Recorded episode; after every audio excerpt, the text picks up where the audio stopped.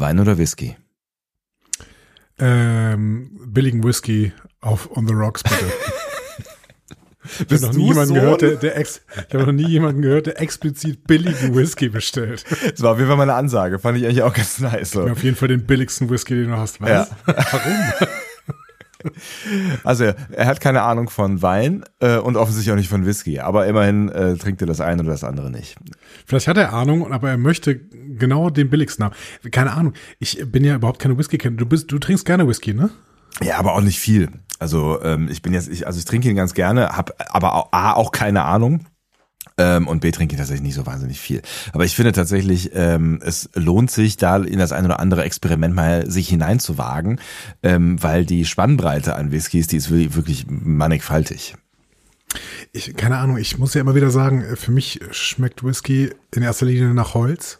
Ja, aber doch nicht der billige. Also wenn du jetzt irgendwie so ein Jack Daniels aufmachst, entschuldigt bitte, ich will nicht Jack Daniels, naja, eigentlich will ich Jack Daniels beleidigen. Ähm, Schon, Ja, ja. schon. Wir ne, also, hassen Jack Daniels. wir hassen Jack Daniels. Übrigens, unser Komm neuer her, Sponsor Jack nächste Daniels. Woche ist Jack Daniels. Wer weiß, vielleicht, vielleicht können wir auch irgendwie, keine Ahnung, irgend so eine andere Whisky-Marke, was gibt's denn da noch? Glen... Fiddish. Fiddish. Lefroy. Ich fänd's, ich fänd's, ich fänd's richtig geil, wenn wir mit Alkohol Werbung machen würden. Ja, genau. Ich finde, das ist, das Hallo, ist next step. Discovery Panel Community, betrinkt euch bitte jetzt. Ich, ich, ich, ich sehe jetzt schon diese Werbung, äh, Werbeeinsprecher, die wir da machen. Ja. Sebastian, Ja. geht's dir auch heute Morgen so gut? Und das, obwohl wir gestern eine Flasche Whisky getrunken haben. Weißt du warum? Weil das mit Lefroy gar kein Problem ist. Dann kriegt man nämlich keine Kopfschmerzen. Ich habe auch schon die ersten zwei heute Morgen getrunken und mir geht's hervorragend. Das ist toll. Toll. Übrigens- und danach, danach, danach machen wir dann äh, Kippenwerbung. Ja. Ja, genau. Ja. Und jetzt eine anständige Kippe. Liberté toujours. Ja. Ähm, was, was machen wir hier eigentlich? Ich habe keine Ahnung.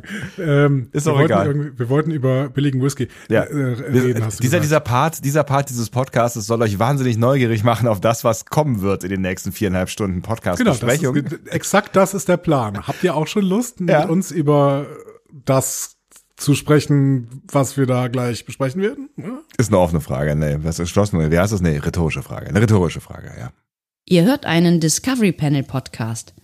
Discovery Panel. Discover Star Trek.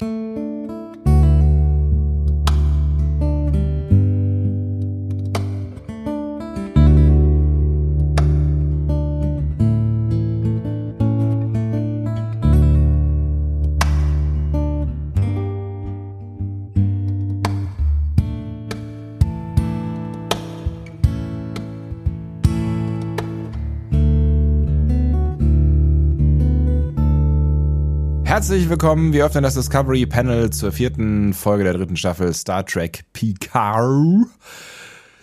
Bitte? Picard. P Picard. Ähm, Jean-Luc. Ich bin Beverly macht das, macht das noch wie früher, ne? Jean-Luc. Die ähm, Claudia Kern macht das so schön. Sie sagt immer Picard. Ist auch schön. Picard. Ja, Ja. gefällt mir. Ja. No-Win-Scenario. Und auf Deutsch? Äh, Habe ich eben gesehen. Warte, warte, warte, warte, warte. Pattsituation. Die Patt-Situation. Haha. Vornamen. Die. Ja, Vorname. Mein Vorname ist die. Auf dem Panel heute, apropos Vorname. Andreas Dom. Und die Sonntag. Okay. Ähm, ja, wir, ihr seht, wir sind im Dummschwätzer-Modus. Ich weiß Oh. überhaupt nicht warum. Ich Nee, weiß ich überhaupt auch nicht. warum. Das Normalerweise nehmen wir morgens neuerdings auf und jetzt plötzlich nehmen wir wieder abends auf. Ja, Also das, das- ist das Discovery Panel, was ihr vom Frühjahr kennt. Ja, das, das, was niemand will, das, das will niemand zurückhaben eigentlich, ehrlich gesagt. Wobei man an dieser Stelle sagen muss, übrigens Ja. ganz viele von euch kennen das Discovery Panel eventuell nicht von früher, denn wir haben unfassbare Klickzahlen gerade. Also Leute, äh, offensichtlich interessiert euch diese Staffel. Das ist ja, das ist ja schon mal schön. So. Und dieser Podcast, was noch schöner ist. Ja, das ist wunderbar. Weil Genau. diese, diese, diese Staffel wird vergehen, dieser Podcast ewig stehen. Das ist äh, sehr schön, dass du hier einen Reim draus gemacht hast. Ja. Äh, ich hätte jetzt bleiben gesagt, aber dein Reim war natürlich noch besser. Ja. Äh, an dieser Stelle dann auch nochmal sehr, sehr vielen Dank für die ganzen äh, UnterstützerInnen dieses Podcasts. Mhm. Ihr könnt das auf verschiedensten Wegen tun. Äh, das, äh, die Quellen findet ihr auf irgendwo, irgendwo auf unserer Homepage. Wie geht das? Wie geht das? Wenn, wenn, wenn, wir, Unterstützen steht oben. wenn, wenn wir was können, dann ist es Marketing, Freunde. So. Ja. Oder Monetarisierung, ja. ja. discoverypanel.de und dann unterstützen. Ah nee, es gibt diese Seite nicht. Also man kannte zum Beispiel discoverypanel.de spread minus the minus word gehen. Gott, einfacher geht's gar nicht.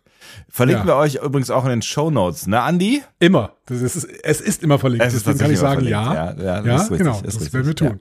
ja. Und äh, durch, durch eure Zuwendungen äh, macht ihr es möglich, dass wir ähm, diesen Podcast hier mit Freude machen. ansonsten, Ansonsten würden wir es mit Hass machen. ansonsten wir, Ganz, ganz wir würden Hass. nicht aufhören, aber wir würden es mit Hass machen. Genau, richtig. So. ähm, ich weiß jetzt nicht, wie die Überleitung zum Feedback gelingen kann, aber Apropos ich will einfach Hass. sagen, ich will, ich Nee, will einfach ähm, äh, zum Feedback übergehen. Ähm, es gab so ein bisschen Feedback auch zu unserem, äh, zu unserer Überlegung zum Absetzen von Discovery. Erstmal finde ich es sehr, sehr schön, dass ihr so ein bisschen den Geist äh, der Discovery Panel Community beschworen habt und gesagt habt, ja, ähm, bei uns kann auch keiner verstehen, dass äh, sich Leute so extrem darüber freuen, irgendwie das Discovery Panel abgesetzt wird. Nicht Discovery Ähm, Panel. Das Discovery Panel wird, Stand jetzt, wird das Discovery Panel nicht abgesetzt. So. So, okay, dann hatte ich eine falsche Information. Äh, Star Trek Discovery Ja. äh, wird, wird abgesetzt, genau. Und die Leute ähm, waren sehr, sehr äh, gnädig damit. Es gibt übrigens da ein paar neue Informationen, kann ich an dieser Stelle sagen. Denn offensichtlich werden sie nicht nur Nachdrehs machen, sondern sie werden tatsächlich noch ein paar Folgen drehen. Ach krass, okay. Das heißt, die wird länger möglicherweise als äh, zehn. Genau, sie wird, genau, das ist jetzt, äh, das sind die letzten äh, Rumors, die zum Beispiel Track Movie hatte, Ja. ähm, dass ein paar Folgen nachgedreht werden, äh, sodass sie zwar die Staffel beenden, aber dann auch noch die Serie beenden. Ach cool, okay. Ja. Das finde ich, finde ich auch ganz schön. Ja, fair enough. Finde ich auch gut. Ja, also so, so traurig es ist, aber ich habe, ne, du hast, wir haben, du, wir, ich haben letzte Woche schon drüber gesprochen, auch über diese ähm, Gesamtgemengelage und ich habe es jetzt auch gerade aus dem Star Wars äh, Kosmos ähm, nochmal mitbekommen, ähm, dass da auch gestrichen wird. Ne? Also die machen ja auch super, super viel, ne? Und ähm, da wird offensichtlich jetzt auch äh, mit dem Rotstift, äh, Stift, mit dem Rotstift äh, durch die äh, Planung gegangen und es wird das eine Ja. oder andere eingekürzt. Andor zum Beispiel, ähm, habe ich gerade zu Ende geguckt, äh, die erste Staffel, wahnsinnig gute Serie, wie ich finde. Ähm, äh, war auf drei Staffeln angelegt, wird jetzt nur noch zwei werden, so wie es ausschaut, was ich sehr schade finde, aber naja, mein Gott. Bei Marvel wird auch zusammengestrichen Ja. und äh, ich halte das ja auch für äh, die einzige ähm, Idee überhaupt, dieses Marvel Cinematic Universe noch zu retten, weil sie haben sich ja wirklich übernommen mit 16, ähm, 16 Produktionen im Jahr oder sowas. Das Ja. war völliger Quatsch, konnte auch keiner mehr gucken und äh, vor allen Dingen die Qualität hat wirklich gelitten. Also dementsprechend auch da finde ich es sehr, sehr gut, dass da zusammengestrichen wird. Ähm, ja, es gibt, es gibt äh, an der Stelle wirklich auch ähm, positive Aspekte davon. Ein negativer Aspekt ist halt, dass Discovery äh, Ja. gestrichen wird. Dazu hat aber Kev in unseren äh, Kommentaren auf der Homepage so eine kleine Erklärung gefunden. Ja. Er meinte, ja, von den Produktionskosten wird Discovery halt neben Picard auf jeden Fall schon die teuerste Serie für Paramount Plus sein. Die Kosten steigen dazu ja bekanntlich von Staffel zu Staffel weiter.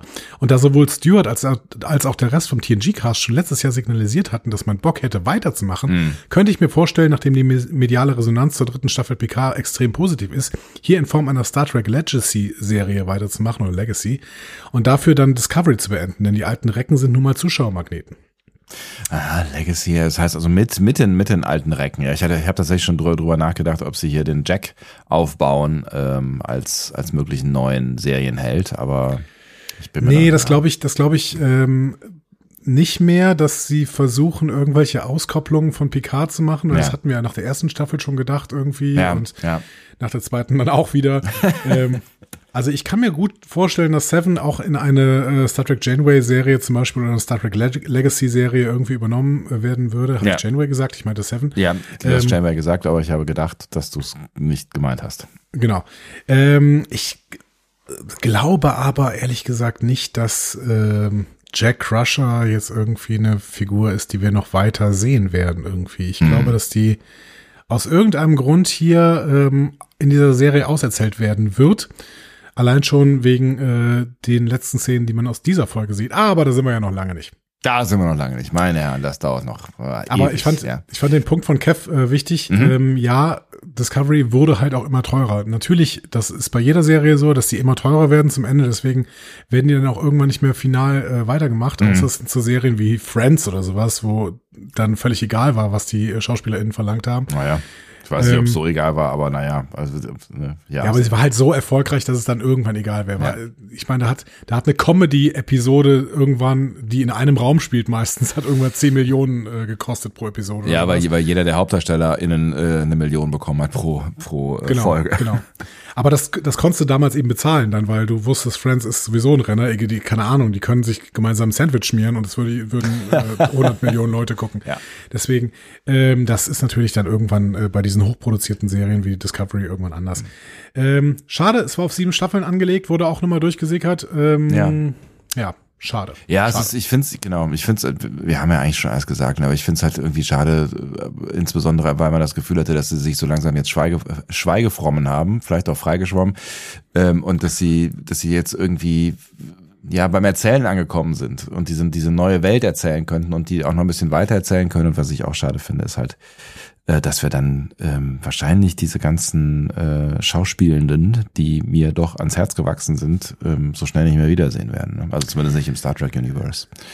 Nee, genau. Also ich glaube, auch diese Zeit wird so schnell nicht mehr erzählt werden. Ja. Ähm, da bin ich mal gespannt. Ähm, ja, es ist ja, aber Discovery war halt immer umstritten. Und Ja. Dis Discovery ist auch jetzt immer noch umstritten. Und ähm, in den Kommentaren zur Absetzung äh, bekommt man oft mit, ja, die ist auch in der dritten und vierten Staffel halt besonders doof geworden. Ja, Äh, Das sind Kommentare, die vor allen Dingen bei Facebook kommen. Ich weiß jetzt nicht, ob das irgendwie äh, auf die auf die Leute schließen lässt, die das posten. Aber grundsätzlich vermutlich ähm, nicht. Nein, aber äh, grundsätzlich, ähm, also Discovery war immer umstritten, Discovery war auch sperrig, das ist ja auch das, was ich besonders an Discovery geschätzt habe. Da ist, da geht's mit Staffel 3 von äh, PK eben in eine ganz andere Richtung, was die Rezeption angeht. So. Ähm, das haben wir vor allen Dingen bei Twitter äh, bemerkt, deswegen, um vielleicht mal ein Stück weit von unserem Blog wegzugehen, da gab es nämlich durchaus sehr, sehr viel positive Kommentare auf diese dritte Folge. Es gab auch so ein paar ähm, kritische Kommentare, Ja. die irgendwie zum Beispiel Riker und Picard nicht so charakterkonform ähm, gesehen haben in der letzten Folge. Ja, zum Beispiel der, der Frank, äh, der Thriller-Autor hat zum Beispiel geschrieben, ja, er ist da überhaupt nicht glücklich mit der Entwicklung, die Picard hier aufzeigt, ähm, lässt sich aber auch gerne umstimmen. Mhm. Fühlt Ja, sich dann ist ja falsch gut. an. Genau. Ja. Du, Ähm, wolltest, du ja. hast, deine Stimme ist nach oben. Bevor ich was sage, warte ich mal ab, was da noch passiert bei, bei dir in dein, auf deiner Seite da. Nö, ich würde noch ein bisschen weitergehen, aber du, kannst auch gerne mal was äh, zu Frank sagen. Ja. Nein, ich ich, ich finde den Punkt irgendwie ganz spannend, weil ich glaube, dass es einem wahrscheinlich einigen so gegangen ist und da haben wir ja auch schon ähm, gemutmaßt drüber in unserer letzten Folge, ähm, dass es natürlich mutig ist, erstens mit unseren beiden Helden das zu machen, was sie da gemacht haben, nämlich Streit. Also das ist ja auch schon sehr was was was ungewöhnliches, ne, dass man hier diesen Streit inszeniert und zweitens, dass man Picard hier so ein bisschen als engstirnig darstellt, ne, oder als ich meine, das wird ja in dieser Folge wieder ein bisschen relativiert und da müssen wir vielleicht auch nochmal drüber sprechen, äh, wie diese wir? Auflösung ähm, dann hinterher äh, passiert dieses Streites. Ähm, aber tatsächlich, äh, klar sieht man hier Picard so ein bisschen, ja, so ein bisschen, so ein bisschen grummelig, engstirnig, weiß ich nicht. Mir fehlt das richtige Wort. Aber ähm, auf der anderen Seite finde ich, ist das schon ein Stück weit charakterkonform, weil wir ihn halt auch immer wieder äh, aufbrausend und und ähm, auch äh, hin und wieder auch dogmatisch oder oder sehr von das von äh, sehr von dem er überzeugt, was er tut, äh, gesehen haben, auch in der in der alten äh, Serie und so. Also ich finde das gar nicht so weit weg, ob also ne, das ob, man- ob man Riker so sehen will, weiß ich nicht, aber ähm, ich finde auch das ist äh, auch da werden wir sicher gleich noch drüber sprechen, aber auch das ist finde ich irgendeine konsequente äh, Charakterentwicklung, die wir hier sehen, die vielleicht nicht jedem gefällt, weil ja. er jetzt gerade nicht mehr nicht mehr immer Sunnyboy ist so, ne? Ja, ach, keine Ahnung. Ich, ich, dieser Konflikt in der letzten Folge war halt schwierig, weil ähm, beide ja irgendwie, also im Prinzip gab es da keine Auflösung. Ne? Also es gab keine gute Lösung. Und beide Nee. hatten irgendwie nur eine schlechte im Sinn Genau. und haben sich darüber gestritten. Ja, So. ja. Das ist so ein bisschen Also so. es ist halt so ein bisschen überflüssig. Aber wie gesagt, auch das kann man ja gleich noch irgendwie aufarbeiten. Ähm, genau, da sagt äh, Alex bei äh, Twitter, hat auch noch so einen Kritikpunkt, er fand diese Fake-Dramatik um Jack Crusher ein bisschen doof, also auch nicht so gut inszeniert, als ob, also so, so ein bisschen Fake-Death, weil, ähm, als ob der irgendwelche seltsamen Visionen hat und dann schnell den Löffel abgibt und so, dass man nie mehr drüber spricht. Das ist natürlich auch irgendwie Quatsch. Ähm, da hat äh, Alex sicherlich einen Punkt, können wir auch vielleicht gleich nochmal drüber sprechen. Äh, Alex hat aber auf jeden Fall ein sehr, sehr schönes Twitter-Handle, nämlich worstbird.com. ähm, ja, schön. Was ein, ein, ein schöner ähm, Podcast-UFO-Gag ist, also vielen Dank dafür. Aber es gab ganz, ganz viele Leute, die ähm, denen die Folge gut gefallen hat, mhm. ähm, zum Beispiel Frau Rumpelwicht oder Peter Mochmann mhm. oder Bebecker äh, Fotografie, auch so ein ähm, äh, schon ewig äh, währender Hörer. Ich wollte gerade sagen alter Hörer, aber das ist natürlich Quatsch. Ein ewig alter alt, Hörer. ja. Oder Ruff, der sagt, bisher hat mich Staffel 3 total begeistert. Also es gibt wirklich sehr, sehr viele Leute, die äh, diese Staffel sehr, sehr feiern. Bis so. hierhin. Bis hierhin. Ja. Müssen wir weiter gucken. Ja. Ähm, wir gehen nochmal ins, ins Feedback auf dem Blog. Ja. Der Simon ähm, hat so eine kleine Korrektur zu dem, was ich gesagt habe. Er sagte nämlich ja, diese ganzen bösen Computer, die sind im Daystrom Institute in Okinawa. Ja. Worf spricht aber immer von der Daystrom Station. Und die wurde auch schon in TNG und DS9 erwähnt. Sie ist der Hauptsitz des Daystrom Instituts. Ähm, und er geht davon aus, dass es eben, ähm, ja, dass es eine Raumstation ist und eben nicht das in Okinawa. Ja. Ähm, sagt aber auch, ja, vielleicht machen sie es auch trotzdem in Okinawa, weil das würde Geld sparen, weil die Außenaufnahme haben sie ja noch von Staffel 1. Ja, ist was dran, ja. Wir werden es nicht erfahren, zumindest nicht in dieser Folge. Nee, genau, aber ich äh, würde auch fast, also auch wenn, er hat schon recht, sie sprechen von Daystrom Station. Ja, tun sie. Ähm, auf der anderen Seite haben wir äh, die Daystrom, das Daystrom Institut in Okinawa jetzt in beiden Staffeln, wenn ich mich richtig erinnere, gesehen. Ja. Und in Lower Decks wurde es auch mehrfach gezeigt. Ja. Ähm, und zwar immer mit derselben Außenansicht, also bei Lower Decks natürlich nachgezeichnet, aber irgendwie ähm, kann ich, könnte ich mir schon vorstellen, dass sie es dann doch wieder benutzen. Mal sehen. Hm. Ähm, aber sagen Sie, weil, weil, erinnerst du dich ja noch, sagen Sie bei Lower Decks oder in den ersten Folgen, äh, in den ersten Staffeln PK, sagen Sie da Institute oder sagen Sie Station? Ich glaube, Sie sagen Institute. Hm. Ja, es bleibt interessant. We will see. Ja. Ähm, Julia hat noch eine sehr, sehr schöne Theorie. Er verabschiedet sich nämlich von seiner Conspiracy-Viecher-Theorie. ähm, ja. Und ähm, denkt jetzt bei diesen bioelektrischen Signaturen an Spezies 8472. Wir wissen zwar mittlerweile, dass das nicht Spezies 8472 ist, mhm. aber ich würde gerne seine Theorie trotzdem mal wiedergeben, weil sie uns vielleicht irgendwann nochmal ähm, wieder begegnen kann. Ähm, genau, Julian sagt nämlich, ja, Metellus soll im Vorfeld gesagt haben, er will DS9 und Voyager weiterführen. Mhm. Äh, wir wissen jetzt, dass das Dominion sich abgespaltet hat und ein Teil davon möchte Rache an der Föderation üben. Das letzte, was wir über Spezies 8472 wissen, äh, ist, dass sie mit ihren Vorgesetzten über einen Frieden mit der Föderation verhandeln. Vielleicht haben sie stattdessen eine Allianz mit den Gründern geschlossen. Seven ist ja an Bord der Titan. Sie könnte Spezies 8472 identifizieren. In All Good Things Manier hatte ich diese Vorstellung. Statt drei Raumschiffe aus drei Zeitebenen hätten wir hier drei Bösewichte aus drei verschiedenen Serien. Erstens die Conspiracy-Viecher, äh, zweitens die Gründer und drittens Spezies 8472. Alle drei haben gemeinsam, dass sie die Sternflotte haben infiltrieren wollen. Ich muss gestehen, dass ich die Conspiracy-Viecher auch immer unwahrscheinlicher finde, aber das hätte was werden können. Spezies 8472 hingegen würde zu dem passen, was out und in Universe gesagt wurde. Die Vision vom Jack im Maschinenraum ähnelt der Krankheit von Harry Kim in Scorpion Teil 3, dritte Staffel Voyager. Hm. Was denkt ihr? Ich fand es auch total spannend, als ich das gelesen habe. Ähm, auch äh, wenn ich äh, schon schon damals nicht so damals damals vor vielen Tagen äh, nicht so nicht so wahrscheinlich für nicht so wahrscheinlich gehalten habe, aber ähm, ich finde es spannend, ähm, ne, sich Gedanken darüber zu machen, wie man denn DS9 und Voyager gemeinsam zusammenführen könnte und dann wäre die äh, äh Spezies 8472 natürlich irgendwie äh, na, tatsächlich ein spannendes Tool, so, ne? Und äh, auch eine, eine, noch, noch ein Plot, den man vielleicht noch nicht komplett auserzählt hat, so, ne? Mhm. Okay. Ich, ja, ich bin, ich bin immer noch gespannt. Ich möchte jetzt gerade nicht mehr so viele Theorien aus Gründen äh, irgendwie loslassen. Aber äh, dazu sage ich vielleicht auch später gleich nochmal was. Okay. Wenn wir, wenn wir in der Folge sind.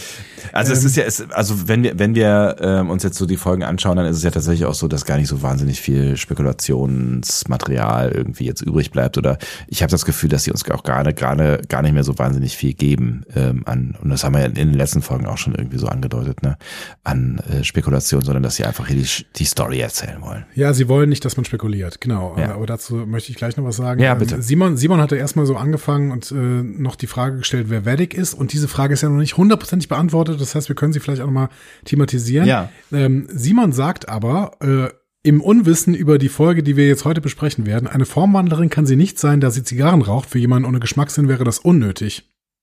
Oh, unnötig Unnötig. Ich habe übrigens gedacht, dass sie irgendwie äh, Gras raucht. Äh, das, du meinst, es gab schon einen Cannabis-Verweis äh, vor dieser Folge. Ja, genau. ja, weiß ich nicht. Also ich finde den Punkt, dass sie als Formwandlerin, dass das schon ein bisschen sinnlos ist, Zigarre zu rauchen, ähm, finde ich, hat, der hat schon einen Punkt irgendwie. Ja, absolut. Ja. Aber vielleicht hat sie alte Filme geguckt und hat gesehen, ah, so wird das sieht man super cool. aus. Ja, genau. Das ist auf jeden Fall. Oder sie, sie ja, kann, ja, ja, Image ist schon Image, ne? Ja. Ich weiß aus Kinderpiratenbüchern, dass es früher Piraten gegeben hat, die sich ähm, unter äh, den Hut so Lunden angezündet haben, damit es auf, aus ihrem Kopf qualmte, quasi um äh, Angst zu schüren. Das könnte in dieser Tradition laufen. Dafür sagt sie mir aber auch ein bisschen zu wenig Har Har. Das kann ja noch kommen. Und ich hatte fast gedacht, dass sie jetzt vielleicht möglicherweise auch so, ein, so, ein, so eine Hakenhand bekommt, aber ähm, offensichtlich nicht. Mit äh, dem Wissen beziehungsweise mit der Theorie, dass Vedic Gründerin ist, Ja. äh, sagt Bisserwisserin dazu, äh, dann tappen sie so ein bisschen, also die Star Trek-Leute, in die Borg-Falle. Auch da haben sie eine Spezies, die als Kollektiv funktioniert, verwässert durch die Queen. Ähm, dazu sagt Dominik, ähm, warum? Die Gründer sind doch alle Individuen, sind nur, wenn sie links sind, einzige Wesen.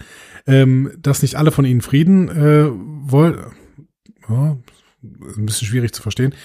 Nicht Das alle war- waren mit dem Frieden einverstanden. Ich versuche das gerade mal zu übersetzen. Ja. Selbst die weibliche Gründerin hat äh, ihn ja nicht frei- hat sich ja nicht freiwillig ergeben, so rum. Ja. Ähm, und Julia versucht das mal ein bisschen zusammenfassen zu fassen. Das ist halt schwer zu begreifen. Die sagen schon, wenn du ein Glas Wasser in den Ozean gießt, kannst du nachher nicht das gleiche Wasser wieder rausnehmen. Das würde heißen, dass wenn ein Gründer in die große Verbindung geht, für immer verloren ist. Andererseits war Odo mehrmals in der großen Verbindung und kam immer wieder als Odo raus. Von daher ist es schon inkonsequent.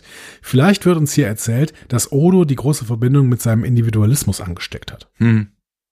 Das könnte natürlich sein. Ne? Ja, auf jeden Fall, aber ich ja, keine Ahnung, ich habe ich, wie, wie dieses System äh, Formwandler funktioniert, weiß ich ehrlich gesagt auch nicht, also wie das wie das so zusammenhält, aber offensichtlich können sie sich ja zusammenhalten, also die wissen ja, was ihnen gehört, so, ne? Also Mhm. äh, wie viel wie viel Glibber quasi zu ihnen gehört, vielleicht können sie auch äh, also gibt es halt einfach den den eigenen Glibber und den eigenen Man, Glibber man sagt jetzt nicht mehr Glibber, die, der äh. Terminus technicus ist äh, Schmiere. Schmiere, ja. Es gibt ja viele Termini Techniki in dieser, schön. in dieser Folge. Ähm, genau, äh, also Schmiere, äh, diese Schmiere können sie offensichtlich vielleicht auch dann doch eindeutig zuordnen. Vielleicht ist sie auch genetisch kodiert oder sowas. Also ich halte es für möglich und also ich meine auch die die weibliche Gründerin, die hat es ja offensichtlich aus dieser Verbindung rausgeschafft immer wieder so. Ne? Also ich glaube, ähm, auch ohne dass Odo seine Individualität da verteilt hat, konnten die Gründerinnen und Gründer schon von Anfang an sich wieder aus dem Ozean herausbewegen.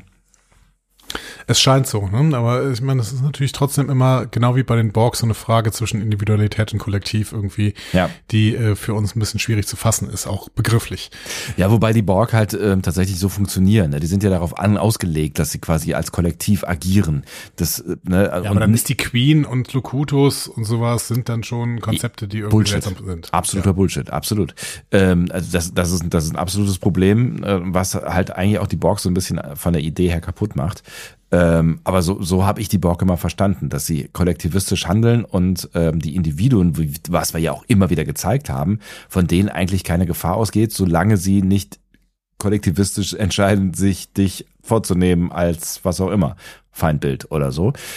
Bei der Verbindung ist es ja irgendwie ein bisschen was anderes. Also die Verbindung ist halt irgendwie so nice to have und das ist vielleicht auch so der, der angestrebte Ort, wo man sein möchte als Formwandler, aber man kann sie halt verlassen und wieder dazu. Also es sind ja schon Individuen. The place to rest für die Individuen. So. Oder ein place to live. Und love. Ähm, wir gehen mal in ganz andere Theorien noch. Ja. Captain 080 ähm, spricht nämlich über die vom Daystrom Institut entwendeten Gegenstände, die wir ja in dieser Folge überhaupt nicht äh, verfolgen, diesen, diesen Handlungsstrang, Ja. ne, weil wir in der nächsten Folge ähm, wahrscheinlich wieder Worf und Ruffy auf Daystrom äh, Mission sehen. Ähm, Captain 080 hat, hat eine Theorie. Er sagt, ja, die Gegenstände sind wahrscheinlich erstens Lore, der in Decent Part 2 von Data demontiert wurde. Ja. Und zweitens die Festplatte, auf die Moriarty in Chip in a Bottle geladen wurde, um ihm ein freies Leben vorzugaukeln. Dass beide in dem Institut gelandet sind, ist innerhalb des Star Trek-Universums die logische Schlussfolgerung. Ich könnte mir vorstellen, dass Moriarty von unseren Helden freigelassen wird, um Lore entgegenzutreten. Immerhin wurde dieser von Geordi aus Versehen als ebenbürtiger Gegenspieler von Data geschaffen. Somit sollte dieser es auch mit Lore aufnehmen können. Ja, und das passt ja so ein bisschen zu meiner Theorie auch. Ne? Also Mhm. ich, ich äh, glaube auch, dass tatsächlich Moriarty im Endeffekt gegen Lore helfen könnte. Oder Lore gegen Moriarty. Auf jeden Fall treten die gegeneinander an wahrscheinlich irgendwann. Finde ich ganz interessant, ähm, weil dann hätte es zumindest irgendeine Erklärung, ähm, wie das irgendwie da zustande kommt, weil ich mich die ganze Zeit frage, wie Moriarty ins Spiel kommt. Und da äh, in dieser Folge jetzt schon ein Großteil der Handlung auf dem Holodeck spielt, hatte ich da mal kurz gedacht, ob es dann jetzt soweit wäre oder ähm, ob, ob äh, diese, dieses Holodeck sich da jetzt irgendwie etabliert und man das wieder drauf zurückkommt, aber da jetzt irgendwie fürs erste ja alle Probleme gelöst sind, äh, ergibt das äh, zumindest gerade irgendwie nicht mehr so richtig Sinn. Und da ist es wahrscheinlich, wahrscheinlicher, wahrscheinlich, wahrscheinlicher, dass sowas passiert, ähm, ja, wie, dass, dass Moriarty vielleicht bewusst eingesetzt wird. Ich hatte jetzt irgendwie kurz gedacht, also es gibt ja so, so ein paar, so ein paar Fragezeichen an dieser, Mhm. dieser Folge. Ich hatte vielleicht irgendwie durch, durch das, durch irgendein Overload äh, oder was auch immer, diese ganzen Energie-Bla-Sachen, dass da vielleicht dann doch irgendwie was äh, freigesetzt wird oder so. Ja, aber ist ja nicht der Fall. Michelle hat dazu noch eine Theorie. Ja. Er sagt, ähm, Datas Verwandter, also er meint damit Lore, arbeitet für Vedic und von ihm hat sie die ganzen Infos über Picard und Co. sowie die möglichen Schwächen der Sternflottenschiffe. Dieser hätte auch einen Grund, Picard gegenüber feindselig zu sein und Rache üben zu wollen. Die besagte Holodeck-Figur, also Moriarty, wird von Picard, also Michelle versucht hier nicht zu spoilern, aber wir haben es beide schon ausgesprochen. Äh, Moriarty wird von Picard selbst aus der Versenkung geholt, um sich mit ihm zu verbünden und Datas Verwandten besiegen zu können, denn dieser wurde ursprünglich in der TNG-Episode Sherlock Data Holmes ja ursprünglich geschaffen, um einen Gegner wie Data zu schlagen. Also ähm, schlägt sich ja so ein bisschen auf die Seite. Ähm, we will see. Ich, ich finde das immer noch eine sehr, sehr schöne Theorie, dass im Endeffekt äh, Lore und äh, Moriarty gegeneinander antreten müssen. Ich bin Zumindest in gespannt. einer Episode. Ja, ja, ja. Showdown. Ähm, dann ein letzter Punkt fürs Feedback. Es gibt da so ein bisschen, es gab so ein bisschen Probleme, die äh, Paramount Plus in den USA vor allen Dingen hatten, äh, hatte. Ähm, und zwar sagt Gifty da, die große Überraschung der dritten Folge wurde mir ganz blöd gespoilert. Ich sehe mir das eigentlich immer mit englischen Untertiteln an, um dann alles aus den Dialogen mitzubekommen. Und am Freitag, inzwischen ist es geändert, stand da in der Szene vom Vorspann noch bei einem von Vedics Crewmitgliedern Changeling. Okay. Ähm, Ergab natürlich sofort Sinn, warum die Crushers vorher von so vielen unterschiedlichen Leuten verfolgt wurden, aber Klar. ich hätte es schon lieber erst im Laufe der Folge erfahren. So. true. Und es ist nicht der erste Fehler. Ähm, am Donnerstag äh, war es mit dieser Folge hier sogar so heftig, die haben einen, ähm, einen Lichtrendering-Fehler gemacht und haben die Folge in den USA sehr, sehr viel dunkler hochgeladen, als sie sein sollte. Ups. Und dann haben sie da einen Re-Upload starten müssen. Krass. In Deutschland wurde sofort die ähm, hellere Episode hochgeladen, aber es, ähm, man kann auf Twitter so ein bisschen Vergleiche sehen. Das ist teilweise echt schwierig. Das werden, die Sachen sind kaum zu erkennen teilweise. Krass, okay. Ähm, was mich total wundert, weil diese Serie ist doch schon ewig abgedreht. Ja, verstehe ich auch nicht so ganz. Also keine Ahnung, was man da machen muss, um die hochzuladen und ob da irgendein Praktikant dann äh, ein Häkchen falsch gesetzt hat oder so. Aber der arme Praktikant. ja, das, das tut mir leid. naja, keine Ahnung, es, klar, Fehler können mal passieren, aber es ist, ähm, es ist, es ist schon wunderlich, ne? Das, also gerade wo die so viel Liebe auf Detail, äh, ne, wer- also wo, wo so viel Wert gelegt wird, also jetzt, ne, ne, wenn ich in Richtung Untertitel schaue hier, ne, das, Ja. dass, dass sowas dann durchgeht, ähm, finde ich, finde ich bemerkenswert. Naja, dass mal irgendein Fehler passiert beim Hochladen, I don't know. Ja, keine Ahnung. Also äh, es ist, finde ich schon verwunderlich, dass bei so einer hochklassigen Serie dann äh, solche relativ dilettantischen Fehler tatsächlich passieren. Ja, vielleicht haben die auch äh, Personalprobleme jetzt oder haben ja ganz viele Leute äh, raus, rausgeworfen. Jetzt müssen, müssen da mehrere Leute andere Jobs machen, die sie vorher nicht gemacht haben oder so. Maybe, aber man hätte sich so lange darauf vorbereiten können. Wie, diese Serie ist doch ewig schon abgedreht. Keine Ahnung, verstehe ich nicht. Ja, ich auch nicht. Okay, aber wenn du möchtest, gehen wir in das Team hinter der Folge. Äh, unbedingt. Ich freue mich sehr. Das ist unglaublich schnell erzählt diesmal. Ja. Äh, die AutorInnen dieser Folge sind Terry Metellas, unser Showrunner, und Sean Tretter, der schon Folge 2 mitgeschrieben hat. Also zu Terry Metellas muss ich, glaube ich, nicht mehr so richtig viel sagen. Ähm, und Sean Tretter ist ähm, seit dieser Staffel Produzent ähm, aus dem 12 Monkeys Team. Ähm, und das war der Typ, der ähm, vor 12 Monkeys im Prinzip nur so ein paar Kurzfilme und Horror-Trash gemacht hat. Ich erinnere mich, ja. Genau. Ähm, genau. Ja. Und Regisseur ist ähm? Jonathan Frakes. Danke. genau. Ähm, das letzte Mal zumindest für Picard. Ähm, und ich bin mal gespannt. Wahrscheinlich würde er in Strange Worlds wieder äh, Folgen übernehmen. Hoffe ich zumindest. Also Ja, wir wollen auch. auch Jonathan Frakes äh, immer wieder als Regisseur zumindest sehen. Absolut. Ähm, dann starten wir in die Episode. Ich bin dabei. Und wir starten mit einem Rückblick. Fünf Jahre zuvor. Picard sit, macht Mittagstisch quasi in zehn vorne. Ja. Ne? Ähm, ich frage mich gerade, wo, wo der gerade arbeitet. Wahrscheinlich dann irgendwie im Sternflottenhauptquartier, ne? Kann ich mir vorstellen, ja. Ja. Oder es ist halt die Zeit, wo er, also er wirkt ja, also ihm scheint ja so ein bisschen die Sonne aus dem Arsch, ne? Also es passt jetzt nicht so richtig in die Zeit, äh, ähm, wo, wo er so dystopisch ähm, scheiße gelaunt auf seinem Weinberg sitzt, ne? Wenn ich jetzt irgendwie vier Jahre zurückrechne. Eigentlich müsste er da ähm, schlechte Laune haben. Auch was ist der, Der ist die aber schon zurückgetreten, meine ich. Also er ist, der ist zumindest ein Jahr vorher eigentlich schon zurückgetreten. Ja, ja, eben. Und eigentlich müsste er eigentlich schlechte Laune haben und nicht so richtig gut auf die Sternflotte zu sprechen sein. So wird er uns zumindest dann im, am, im, in der ersten Folge der ersten Staffel gezeigt. Das stimmt. Das ist natürlich, aber vielleicht hat er einfach einen guten Tag gerade. Er muss ja nicht die ganze Zeit schlecht gelaunt sein. Er muss ja nicht das ganze Jahr über schlecht gelaunt Nee, es ist fair enough. Genau. Man, man kann ja auch in alten Geschichten wühlen und äh, irgendwie die Star Trek Family hochleben lassen. Das ist schon okay. sein. Er ist allein im Restaurant. die Star Trek Family. Die, Captain ja, Captain Picard auch Star was du Trek meinst. Fan ist. Ähm, ja, glaube ich schon. Warum nicht? Warum nicht? Ähm, gehst du gerne allein, gehst du allein äh, gerne ins Restaurant? Gerne? So, Ja, allein? Ich mache selten, aber ich kann, also ich komme, also ich komme damit klar. Ich bin jetzt nicht so berühmt wie Captain Picard, ähm, deswegen kann ich meistens aufessen ähm, und werde wenig ganz so beachtet. ja, nicht ganz, ich bin kurz danach. Ja, ähm, ja, aber ja, mache ich schon ab und zu. Aber ich mag auch ähm, äh, äh, Begleitung. Also ich finde, das sind so eine die, die wenigen Momente, wo es auch ganz schön ist, mal mit Menschen sprechen zu können, so zwischendurch, wenn man den ganzen Tag arbeitet, irgendwie mal mit jemandem essen gehen, das ist doch irgendwie ganz nett, wenn es sich ergibt. Ich hatte das irgendwie im Studium, also außer jetzt irgendwann, wenn du, ähm, keine Ahnung, von einer Party kamst und äh, noch irgendwo in so einen Imbiss reingelaufen bist, habe ich das im, im Studium irgendwie immer, äh, also habe ich, hab ich das nie gemacht, selbst in der Mensa nicht. Ah. Äh, ich bin da nie allein hingegangen irgendwie, weil ich gedacht habe, das ist irgendwie komisch. Aber äh, heutzutage, also mache ich das echt ganz gerne. Hm. Ich bin auch früher tatsächlich schon, also ich hatte, ich hatte so eine, so eine Crew von Leuten, mit denen ich ähm, in die Mensa gegangen bin und irgendwer hatte irgendwie immer Zeit, ne? Ähm, auch wenn äh, das alles Menschen waren, die was anderes studiert haben. Ähm, ging es dann doch irgendwie immer, meistens so, aber dann, wenn halt vielleicht dann gerade irgendwie ich eine späte Vorlesung hatte oder was auch immer, also wenn es irgendwie zeitlich nicht gepasst hat, bin ich auch allein in die Mensa gegangen. Doch. Nee, habe ich, hab ich echt, ähm, Ich bin sogar alleine gemacht? danach, also wir hatten so eine, so eine, ähm, äh, eine, eine Tradition, dass wir irgendwie mit ein paar Leuten dann immer in das äh, Café nebenan noch gegangen sind. Ähm, und ich bin dann sogar alleine ins Café gegangen. Das fand ich auch das habe ich auch gemacht. Ja. Also allein ins Café gegangen schon, aber Ja. nicht, nie allein essen ja, interessant. Ähm, Im Hintergrund läuft jetzt wieder der obligatorische Song. Ja. zehn vorne. Dieses Mal ist es Can't Break Away from That Girl Ja. äh, von Slam Allen. Äh, klingt schon wieder nach 20er oder so, ist aber auch wieder zeitgenössisch. Äh, Slam Allen ist nämlich Bluesmusiker in New York City. Ähm, das Album ist von 2016, heißt Feel These Blues. Ähm, und der Song handelt von einem Mann, der sich in seine Frau, in, in eine Frau verliebt hat Ja, und nicht von ihr loskommen kann, obwohl er weiß, dass sie ihm nicht gut tut. toxisch. Hm, Toxisch, genau. nicht gut. Ähm, naja. Ist das, gut, ist das, so, so, ist das, hat das was mit Star Trek zu, äh, mit, mit Star, mit Starfleet zu tun und Picards Verhältnis dazu? vielleicht. Ist das, ja, sollen wir hier drüber nachdenken? Über Vielleicht denkt er immer wieder an Beverly Crusher, wenn er da so bei, allein beim Essen sitzt. Deswegen hat er so gute Laune, obwohl, weiß ich nicht.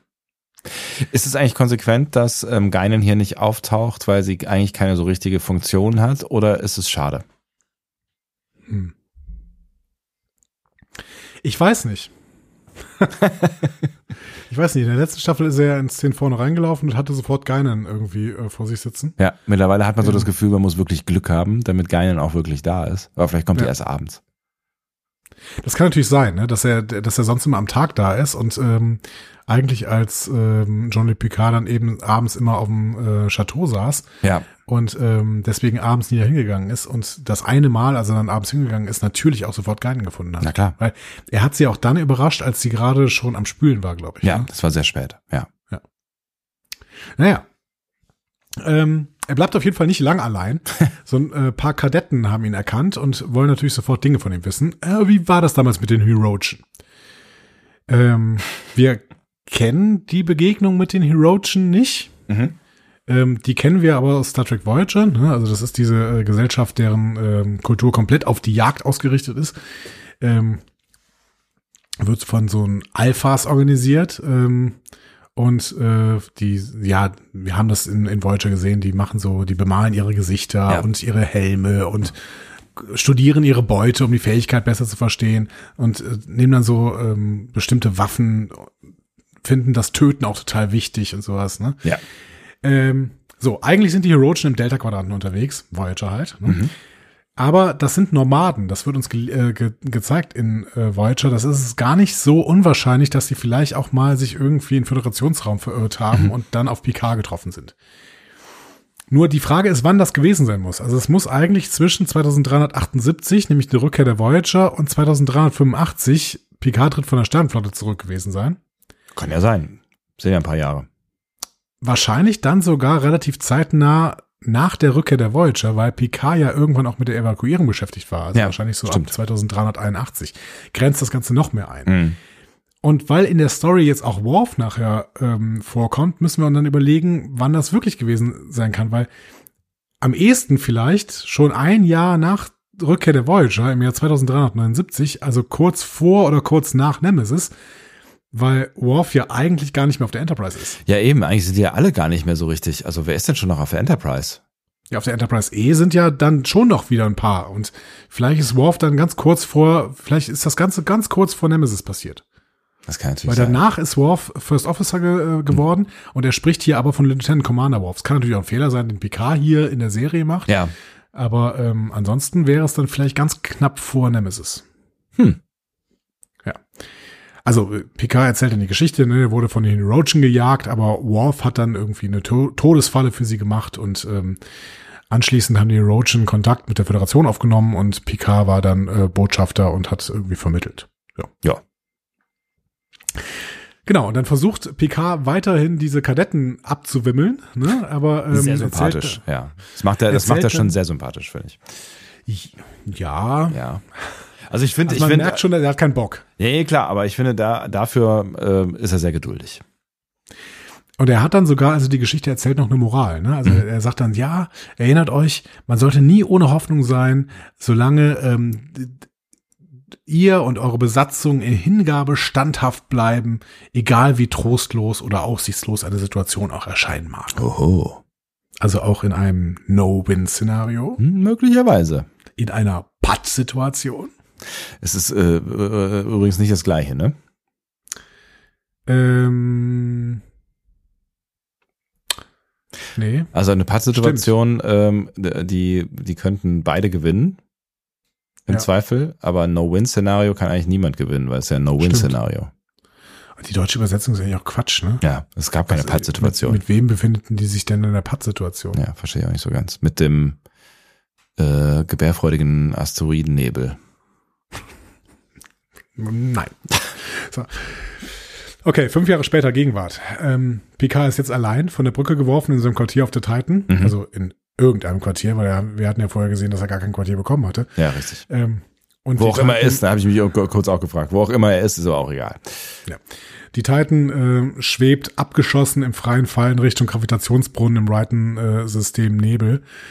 Und dabei kollidiert sie fortwährend mit Asteroiden. Also eine richtig gute Situation. Ja. So ein richtiger schöner Moment, um aus dem Fenster zu gucken. Genau. Lalalala, ja. Auf der Brücke ist das Fazit katastrophal, weil ähm, auch die Triebwerke sind ausgefallen, der Maschinenraum ist beschädigt, die Hauptenergie ist auf 9%, Waffenenergie auf null, freier Fall halt. Also, ähm, was sollen sie machen? Riker befiehlt dann, alle nicht lebensnotwendigen Systeme abzuschalten Ja. und die Besatzung in Gemeinschaftsräumen zu versammeln, um die Lebenserhaltungsenergie zu sparen. Und dann kommt auch noch so ein greller Blitz ähm, und so eine bioelektrische Welle, die das Schiff trifft. Kennen wir ja schon aus der letzten Folge und wir wissen immer noch nicht, was es ist. Genau. Also der, der ähm, Bajoraner Mura meldet dann Schäden an den Schilden und warnt, ja, wenn wir die Schilde jetzt nicht einfach ausschalten, zumindest zwischen den Einschlägen der Asteroiden, dann werden wir die Schilde auch ganz verlieren. So. Ähm, also befiehlt Riker, die Schilde erstmal zu deaktivieren. Mit einer richtig guten Laune. Ne? Man merkt Riker so richtig an, dass, äh, dass, er, dass, er, dass er irgendwie richtig sauer ist. Ja. Ich würde das gerne mal in irgendeinem Computerspiel spielen, also dass du ähm, halt da im freien Fall bist und Ja. die Schilde dann immer deaktivieren und wieder aktivieren musst, weil deaktivieren, wenn diese Wellen kommen und aktivieren, wenn du so einen Asteroiden triffst, irgendwie. Stress. Es ist auf jeden Fall Stress. Ja. Also entspannt irgendwie rumsitzen und jetzt überlegen, welche Optionen man noch hat, äh, ist jetzt auf jeden Fall nicht möglich, mal abgesehen davon, dass sie eigentlich ja schon ähm, nach diesem kurzen Check ihnen eigentlich klar sein müsste und so ist die Stimmung ja auch, dass die Optionen sehr endlich sind, die sie haben. Ja, und deswegen geht Riker jetzt auch äh, zu Picard, ne? Also was ich mich gefragt habe, also ja, ist es okay, dass er zu, zu Picard geht, um da vielleicht noch kurz aufzuräumen und ihm zu sagen, was jetzt eigentlich Phase ist, aber ich habe ich hab mich gefragt, was ist das wohl für ein Zeichen für die Brückencrew, dass in der Situation der Captain äh, die Brücke verlässt, so, ja, okay. Ja, und wie hat er das gesagt? Ähm, gut, äh, ich hab blöd, kann man nichts machen. Ich bin mal kurz weg. Ich komme gleich wieder. Naja gut, aber es ist Ausdruck von dem, was in Riker vorgeht, habe ich das Gefühl. Deswegen lass uns mal gerade diese Folge, äh, diese, diese Folge. Ja, lass uns lass diese Folge zu Ende bringen, komm. Hör mal auf zu labern und lass uns endlich diese Folge besprechen, Mann. Lass uns mal kurz diese Szene zu Ende sprechen und dann äh, lass mal über Rikers Zustand gerade reden. Ja. Also, im, äh, ich hatte eben schon mal gesagt, im Social Media der letzten Woche war ja so eine Kritik, dass Picard und Riker sich niemals so überwerfen würden, wie sie in der letzten Folge gemacht haben. Ne? Ja. Und wir waren mit diesem Aufbau des Konflikts ja eigentlich ganz zufrieden. Ja. Aber jetzt wird halt aufgelöst. Learning ist hier, man sollte miteinander reden. ja, verrückt. Also Riker geht zu Picard und räumt dann ein, dass Picard vorhin recht gehabt hätte. Mhm. Und ich überlege mir, womit denn eigentlich? Ja.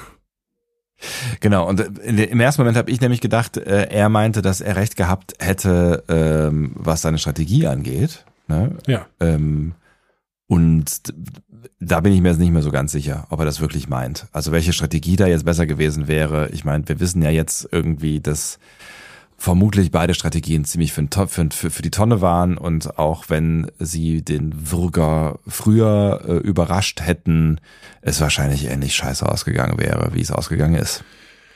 Ja, aber vielleicht, also er will ja offensichtlich vielleicht doch, dass irgendwie unkonventionell vorher gehandelt worden wäre und nicht nach Protokoll, aber ich sehe jetzt auch nicht, dass da irgendwie mehr Erfolg passiert wäre. Aber ich glaube, was er hier schon sagen will, ist, ähm, du hast recht gehabt mit, äh, ich habe gezögert, weil.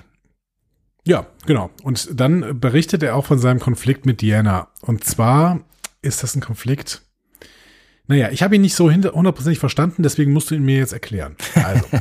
okay. Ähm, es geht um den Tod ihres gemeinsamen Sohnes Thaddeus. Ja. So. Ähm, nach Theds Beerdigung hätte er sich, hätte es sich für ihn wie unendliche Leere angefühlt mhm. und er hatte das Gefühl, dass es nichts nach dem Tod gebe. Und damit konnte Troy nicht leben, weil sie alles fühlte und er nichts. Und Riker konnte damit auch nicht leben und hat deswegen mit Picard diese Mission angebrochen.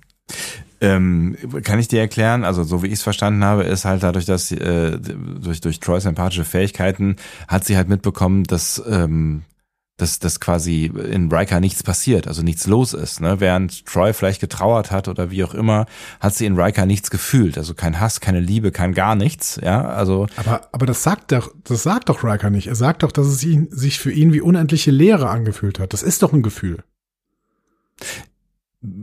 aber er beschreibt ein Gefühl. Er beschreibt ein Gefühl von nichts quasi. Also ein Gefühl von, also ich, ich finde, das, das hatte, das hatte so, so ein bisschen so Anleihen an ähm, so depressive Zustände oder, oder vielleicht, ne, mhm. so, so dieses Gefühl von nichts. Ich fühle einfach nichts. Es ist nichts witzig, es ist nichts traurig, es ist nicht, nichts äh, schön, es ist nichts schlecht, sondern es ist, es ist einfach. Es ist einfach eine unendliche Leere in mir. So. Und ähm, ich glaube, das war das Problem, was, was Troy gefühlt hat.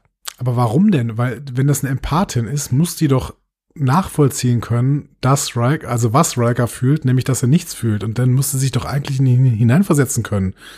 Aber es stört sie. Also ich bekomme den Gedanken irgendwie nicht gefasst. Keine Ahnung. Ich bin ich glaube, es hat was damit zu tun, dass sie es halt immer wieder, also wenn du je, so eine Person, ne, also Trauerarbeit ist ja eine, tricky Sache, ne? Also ja. wenn du vor allen Dingen, also ich will ja gar nicht über nachdenken, wie das sein muss, ein Kind zu verlieren, aber ich glaube, das ist so eine der, der absoluten Worst Cases. Ja, ja, es, es gibt so. ja so Untersuchungen, dass so viele Partnerschaften den Tod, eines, den Tod eines Kindes nicht überstehen würden, weil dieser Schmerz so groß ist und man das Bedürfnis hat, sich von diesem Schmerz abzukoppeln. Das kann ja auch na, schon auch nach fünf Jahren passieren. Absolut. Das kann ich mir gut vorstellen. Genau. Oder dass halt dein Partner irgendwie anders damit umgeht oder deine Partnerin Partnerin so. Und ne, dass du es dann vielleicht, also dass sie, dass sie vielleicht irgendwie in den ersten Wochen noch irgendwie empathisch äh, versucht hat, auf ihn einzugehen, aber wenn dann halt nichts passiert, ne, wie gesagt, es klingt halt schon so wie, wie so ein depressiver Zustand, wenn da nichts passiert und er vielleicht auch antriebslos ist und nichts mehr entgegnen kann und keine netten Worte mehr auch für sie übrig hat oder keine Perspektiven mehr hat und sie das merkt, wie wie lost und und und leer er ist, dann äh, und und sie vielleicht auch keinen Pack anhat, so ne, also das nicht ändern kann,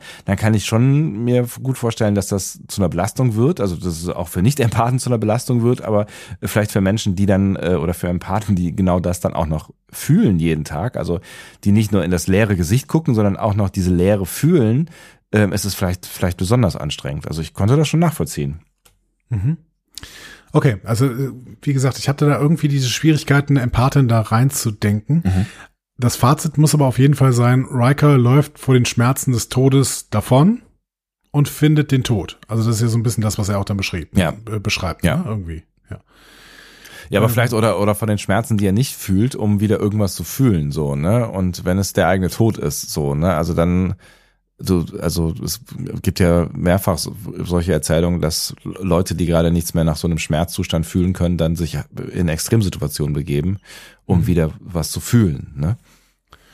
Ja, also es ist fünf Jahre her. Äh, Michael Chabon hat äh, gesagt, dass Thad Riker im Jahr 2396 gestorben ist und der muss es wissen, er war Showrunner von Staffel 1. Ja. Ähm, das wäre jetzt knapp fünf Jahre her. Nepente mag vor ein paar Monaten gewesen sein. Das heißt, ähm, ja, wir sind jetzt tatsächlich so knapp fünf Jahre dahinter. Ähm, und ähm, also ich weiß nicht, wir, wir sprechen über Gefühle. Ja. Ich habe das Gefühl, dass das ganze äh, Kestra nicht gerecht wird. Wahrscheinlich muss es das auch nicht. Es muss ja auch nicht fair sein. Es geht ja nicht darum, dass das irgendwie eine faire Situation insgesamt Ja. ist, äh, sowohl zwischen, zwischen Riker und auch Troy, aber vor allen Dingen gegenüber Kestra. Ähm, aber wahrscheinlich, ja, keine Ahnung. Es, geht- äh, ich könnte mir gut vorstellen, dass es einfach irgendwie so eine No-Way-Out-Situation gewesen ist und ähm, das ist das ist irgendwie so ein so ein so ein Gefühl von eigentlich will ich euch nicht ne, also eigentlich wollen wir zusammen sein, aber wir können gerade auch nicht zusammen sein, weil es nicht funktioniert so und Mhm. deswegen gehe ich jetzt und guck mal, was passiert, was aber ja auch nicht heißen muss, dass er für immer geht, aber vielleicht haben sie nachdem sie alles versucht haben, ne und vielleicht ne, also das war ja äh, es war ja, was wir in Nepente gesehen haben, irgendwie ein, der, der, ein, ein, der Versuch eines netten Nachmittags so, ne? Auch Ja, wenn, ja, ja, wenn genau. es da so Zwischentöne gegeben hat, aber es war ja eigentlich der Versuch eines netten Nachmittags. Und ähm, vielleicht haben sie das auch immer wieder versucht, aber es hat vielleicht auch immer wieder nicht funktioniert. Und vielleicht war das so der einzige Ausweg, ne? wo alle dann gesagt haben, okay, keine Ahnung, wir, wir können so nicht weitermachen. Ich will eigentlich auch nicht, dass du gehst, aber vielleicht ist es erstmal Bewegung. Durch Bewegung bewegt sich irgendwas. Ja, genau. Und Riker muss irgendwie wieder das Gefühl bekommen, dass es sich für etwas lohnt, irgendwie zu kämpfen, zu leben und so weiter. Ja. Und das bekommt er ja auch in dieser Folge. Ich, ich schätze mal auch, dass das genau das äh, erzählt werden soll. Ja.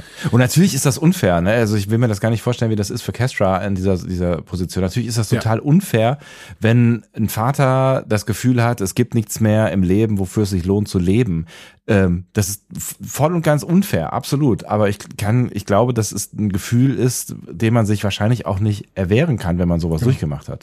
Ja, ja, genau. So, ich habe ne? ja gesagt, also es, es muss nicht fair sein Ja. gegenüber Kestra. Ähm, ich finde, man darf aber bemerken, dass es unfair ist. Ja, absolut, absolut. Ähm, und jetzt hier in dieser Situation ist es ja so, dass Riker Picard sagt immer, das ist das Ende, mein Freund, und ihm rät, sich jetzt mit Jack zu beschäftigen, Ja. ähm, ähm, solange das noch geht. Und da auch wieder im Hinterkopf hat ja ganz, wie ich das wahrscheinlich mit That hätte machen sollen oder vielleicht sogar gemacht habe. Ja. Ne? Riker hat aber aufgegeben hier. Ja, Und hat er. ich finde, das ist dann auch der Grund, warum er halt auch von der Brücke gehen kann und äh, seine Crew da allein, der hat aufgegeben, ist vorbei. Ja. Ja, das stimmt, das sagt der PK ja auch. Das war's. Ja. ja. Genau.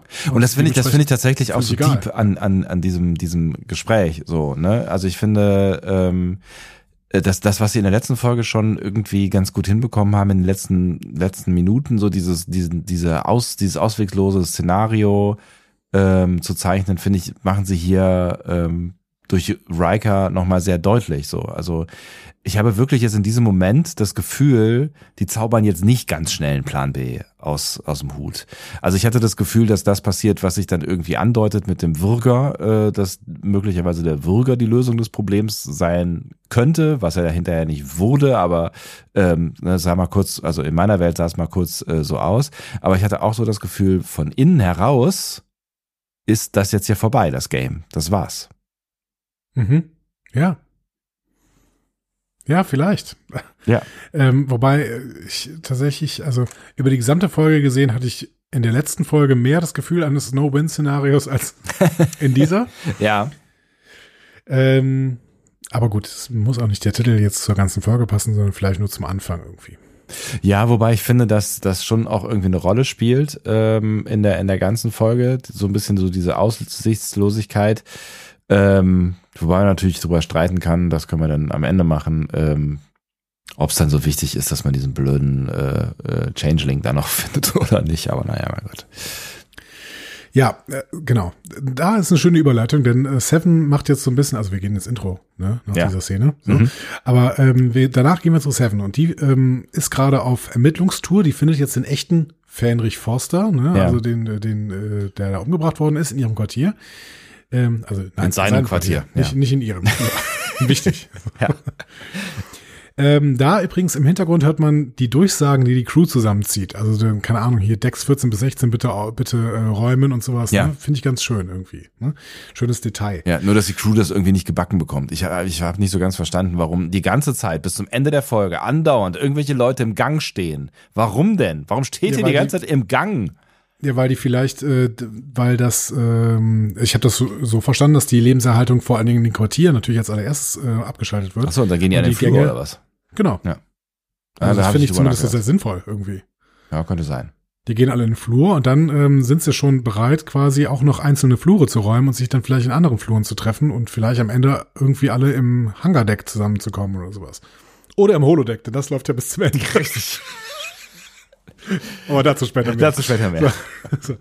Ähm, bei Foster im Quartier ähm, steht auch so ein ähm, Kalto, das ist so ein vulkanisches Spiel, was Tuvok immer gespielt hat bei Ja. Voyager. Mhm.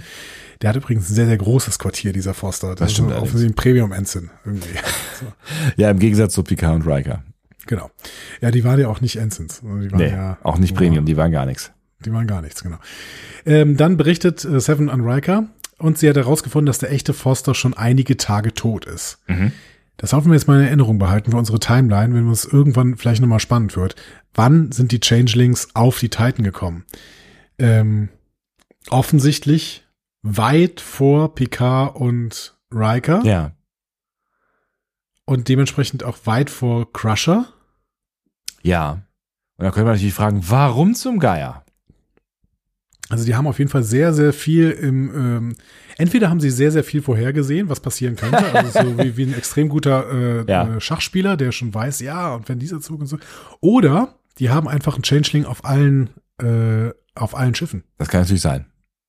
Es ist natürlich die Frage, wie viele Leute das jetzt sind, um die es da geht, ne? Ja, Tja, also keine Ahnung. Ja, ich weiß auch nicht, wie oft man so eine Verbindung teilen kann.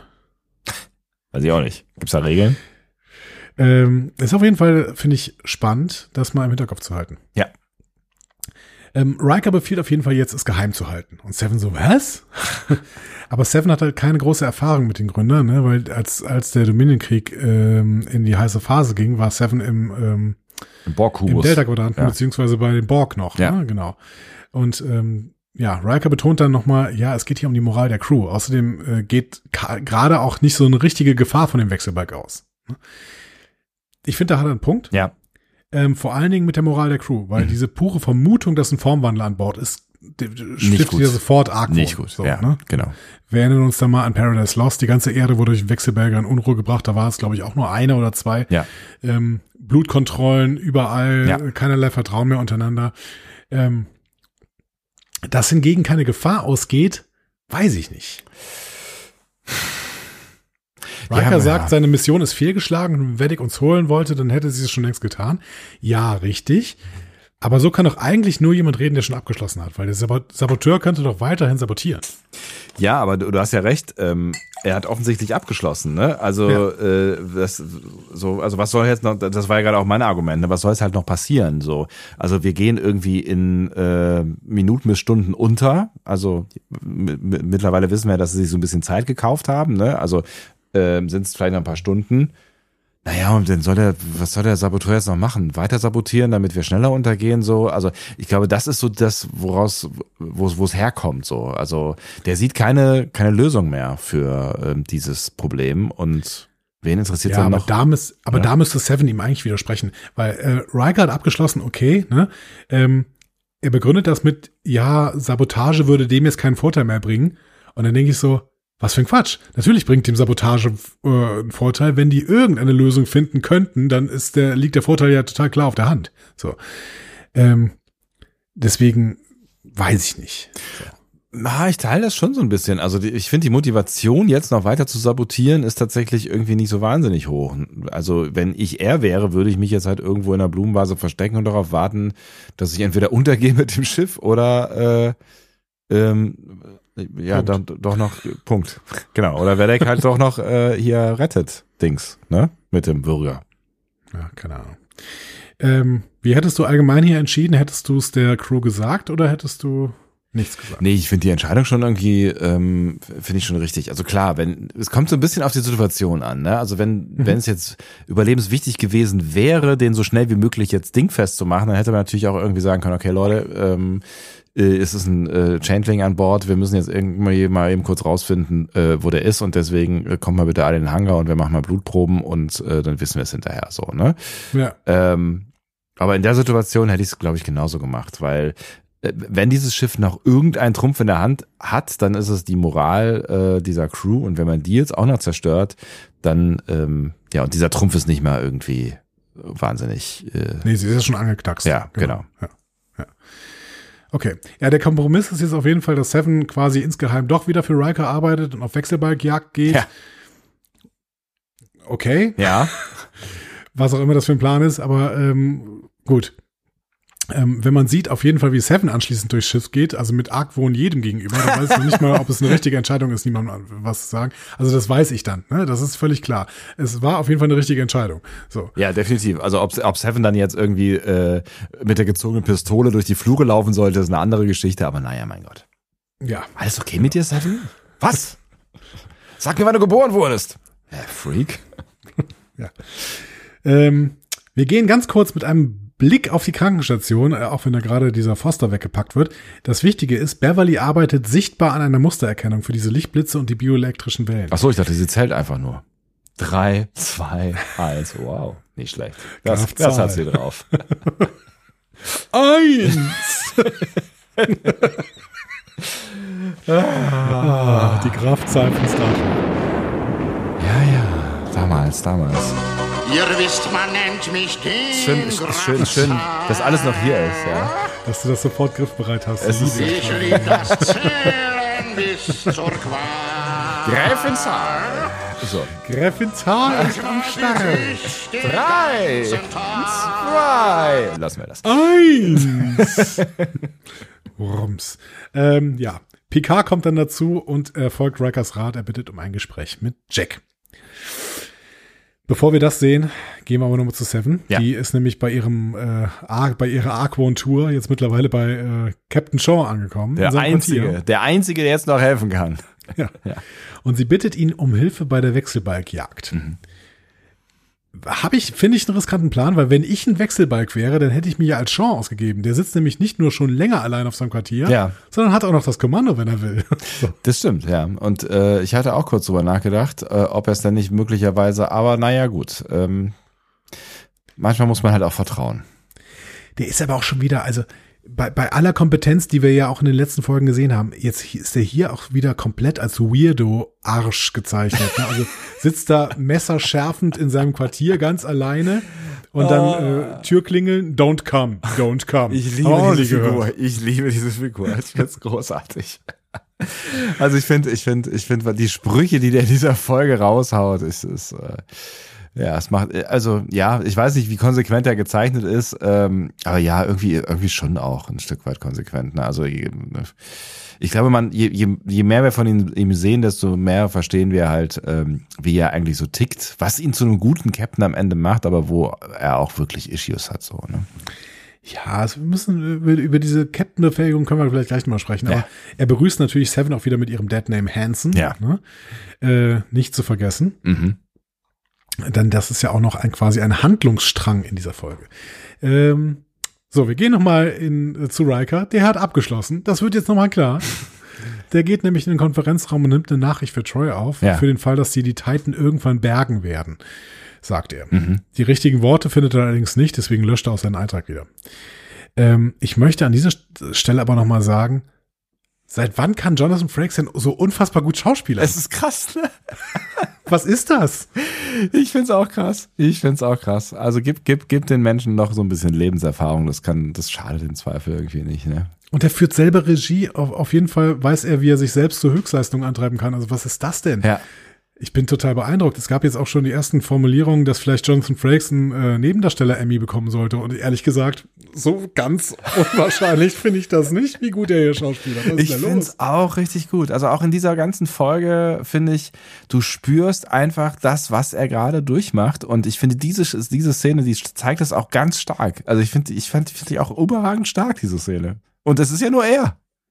Ja, und er nimmt sich so viel Zeit und sowas. Ja. Also wenn ich mal dran denke, es, ich, ich weiß, wir dissen diese Szene zu oft, aber in Measure of a Man, diese Rechercheszene, wo er mit der Kaffeetasse vorm Computer steht und plötzlich anfängt, dümmlich zu grinsen, bis zu dieser Szene hier, wo er wirklich ein, ein, Welten. Ja. ein Weltuntergangsschmerz in seinem Gesicht hat Ja. ähm, und man sieht es äh, äh, quasi in jeder seiner Falten und dann äh, Ja. schwenkt schwenkt Regie Frakes auch noch runter auf die Spiegelung des Tisches, Ja. wo das nochmal boah richtig richtig Ich fand's auch richtig, und ich finde auch, dass er, dass er so irgendwie in seiner Körpersprache, also wenn er so durch den Raum geht, also jetzt nicht in der Szene, sondern in, in den davor oder so, also ich finde, man, man spürt ihm diese Schwere in jeder seiner Bewegungen irgendwie an und ich find's auch echt überragend. ja also keine Ahnung was da passiert ist. Vielleicht ist es doch Thomas Riker. Ja, wahrscheinlich. Thomas Frakes, ja. Thomas Frakes genau. Ähm, okay. Picard nimmt Jack jetzt mit aufs Holodeck. Programm 10 vorne. Aha. Womit wir auch eine Erklärung für den Abspann haben. Ne? Man möchte ihnen fast zurufen, Achtung, die Sicherheitsprotokolle sind deaktiviert, aber gut. Ja, weiß man halt nicht, ne? Also. Das geht wahrscheinlich nur mit richtigem, also richtiger Alkohol kann nur dann knallen, wenn die Sicherheitsprotokolle deaktiviert sind. Schätze ich mal. Ne? Vermutlich, wer weiß das schon. Aber ja, könnte sein. Ja, du hattest es am Anfang schon angeteased, äh, Picard bietet Jack einen Chateau Picard an, aber Jack will lieber billigen Whisky on the Rocks. Ja. Und dann sprechen sie das an, was sich jetzt alle Zuschauer fragen müssen. Wann fallen Jack die Haare aus? Schön, schöner Moment. Fand ich, fand ich schon ganz nett. Die, die, aber die Sache, die sich wirklich alle Zuschauer fragen müssen, Ja. sie haben krasse Energieprobleme und müssen die Lebenserhaltung auf vielen Decks einschränken, aber das Holodeck läuft? Ist schön, dass Picard das, äh, äh, nee, Jack das angesprochen hat. Halt, ne? Ja, also, genau. also danke dafür, dass es zumindest angesprochen wird. Die Erklärung, naja. Ich habe ich hab nochmal bei Metin Tolan äh, nachgelesen in Star Trek Physik, Ja. äh, Seite 343, der hatte mal so einen Abhang, äh, so einen Anhang, wo er noch so ein bisschen, ähm, wo er noch so ein bisschen äh, so ein paar Details erklärt. Die, der Anhang ist überschri überschrieben mit Energie. Ähm, denn er sagt, das größte Problem eigentlich an, mal, an fast allen Sachen ist Energie. Ja. Und ich zitiere, die Erzeugung realer Elemente im Star Trek Holodeck äh, erfordert wegen der Einsteinschen Formel E gleich mc Quadrat riesige Energiemengen. Deswegen wird es ein solches Holodeck sicher niemals geben. Gut, Ja. dasselbe sagt er über einige andere Erfindungen, zum Beispiel den Phaser mit seinen gebündelten Energiestrahlen. Ja. Also, gehen wir davon aus, dass die Probleme, die Menge der Energie zu erzeugen, irgendwie gelöst wurden. Die Frage ist jetzt natürlich trotzdem, warum das Holodeck läuft. Also, Also die Erklärung ist ja, dass es ein eigenes System ist mit irgendeiner eine, mit einer eigenen Energiequelle, die unabhängig von dem ganzen anderen Bums läuft. Die Frage ist halt, warum kann man diese Energiequelle denn also du kannst ja offensichtlich alles umlegen, so du kannst ja alles umschalten und umrouten und äh, bis hin zur Lebenserhaltung, aber man kann nicht die Holodeck-Energie umrouten und daraus äh, Energie fürs den Warp-Antrieb zum Beispiel wäre super. Ja, oder also okay, Warp-Antrieb braucht vielleicht noch ein bisschen mehr, kann ich irgendwie verstehen. Ja. Aber eine Lebenserhaltung dürfte eigentlich nicht so viel Energie brauchen, weil eine Lebenserhaltung, keine Ahnung, also ist eine Klimaanlage zum Beispiel Atemluft. Ja. oder sowas, eine Klimaanlage, genau. Also das müsste doch irgendwie gehen. So. Klimaanlage gegen Holodeck würde ich jetzt auch sagen. Oder es ist halt wirklich ein so abgeschlossenes System, wie auch immer man sie, mir das erklären möchte, dass es halt wirklich autark funktioniert. Also die Erklärung so von wegen, ja, selbst in sch sch schlimmen Situationen hat man dann noch einen Zufluchtsort, Ort, ist ja irgendwie, keine Ahnung, ein bisschen Bullshit gewesen. Äh, So, aber kein, ja, vielleicht gibt es irgendeine Begründung, mit der man sagen kann, das ist, das ist vollständig abgekoppelt von dem Rest des Schiffs und da kommt man halt auch irgendwie nicht ran. Außer man hat so einen alten Grease Monkey, der äh, verschiedenste Sachen miteinander koppeln kann. Ja, keine Ahnung. Ja. Also Jack ist dann ja auch sarkastisch, meinte so, ja, cool, während das Schiff implodiert, äh, können wir uns in ein tropisches Paradies zusammenzwängen. ähm, und gut, dieser falsche Ort ist so gut wie jeder andere, um zu sterben. Ja. Äh, also Jack ist ja schön sarkastisch, Ja. aber ganz come on. Also ich habe den Punkt schon verstanden, dass man einen Zufluchtsort braucht und deswegen das Holodeck vielleicht auch hoch priorisiert. Ja. Also das, das kann ich gut verstehen. Dass Absolut. man sagt, okay, nee, wir brauchen irgendwie diesen Anlaufpunkt und die Crew, äh, Crew-Moral ist auch total wichtig und deswegen hohe Priorität fürs Holodeck. Aber ganz unabhängig machen und damit absolut priorisieren gegenüber der Lebenserhaltung, das ist doch Unsinn, das ist doch Quatsch. Also lieber, äh, lieber glücklich als lebendig oder was?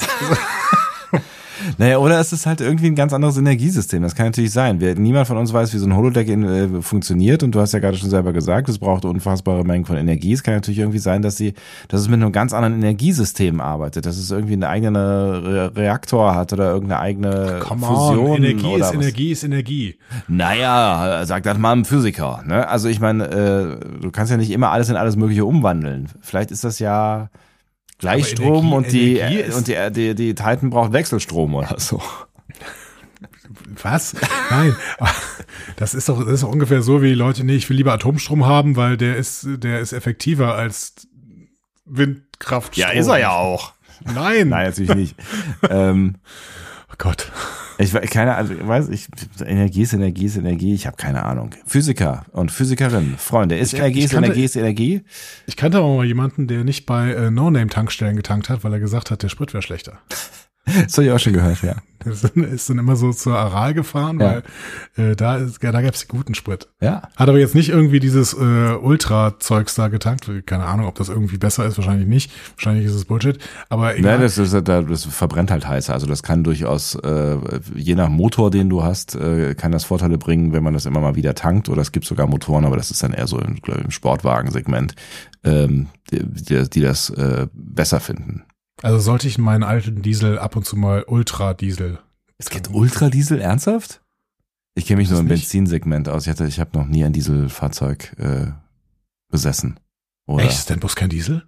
Nee, das ist ein Benziner. Ach, Ach, nein. guck mal. Oh. Gelernt. Nein, doch, doch. Ah, So. über 30 Jahre alt, grüne Plakette. Ja, es ist ein Umweltwunder. Das ist ja unglaublich. Ja. Ähm, wo waren wir? Ach, genau. Ähm, das Sprech, äh, Gespräch beginnt jetzt zwischen äh, Jack und Picard. Also jetzt gehen sie beide ins Eingemachte. ja. Ähm, Also Picard will ins Eingemachte gehen, äh, Jack nicht so richtig. sie gehen aber bei diesem Haarverlust-Dings übrigens auch noch auf Jacks Alter ein. Das haben wir noch vergessen. Stimmt, ja. Ähm. so 24, 25, 26, so genau weiß es niemand. Ja, 23, 24 sagen sie in der, in der Folge. Ähm, wir wissen jetzt, ähm, Nemesis war 2379, die Staffel 3 spielt 2401, wahrscheinlich eher 20 oder 21. Ähm, so genau weiß man es nicht. Ed Spiliers ist immer noch 34 und sieht auch so aus.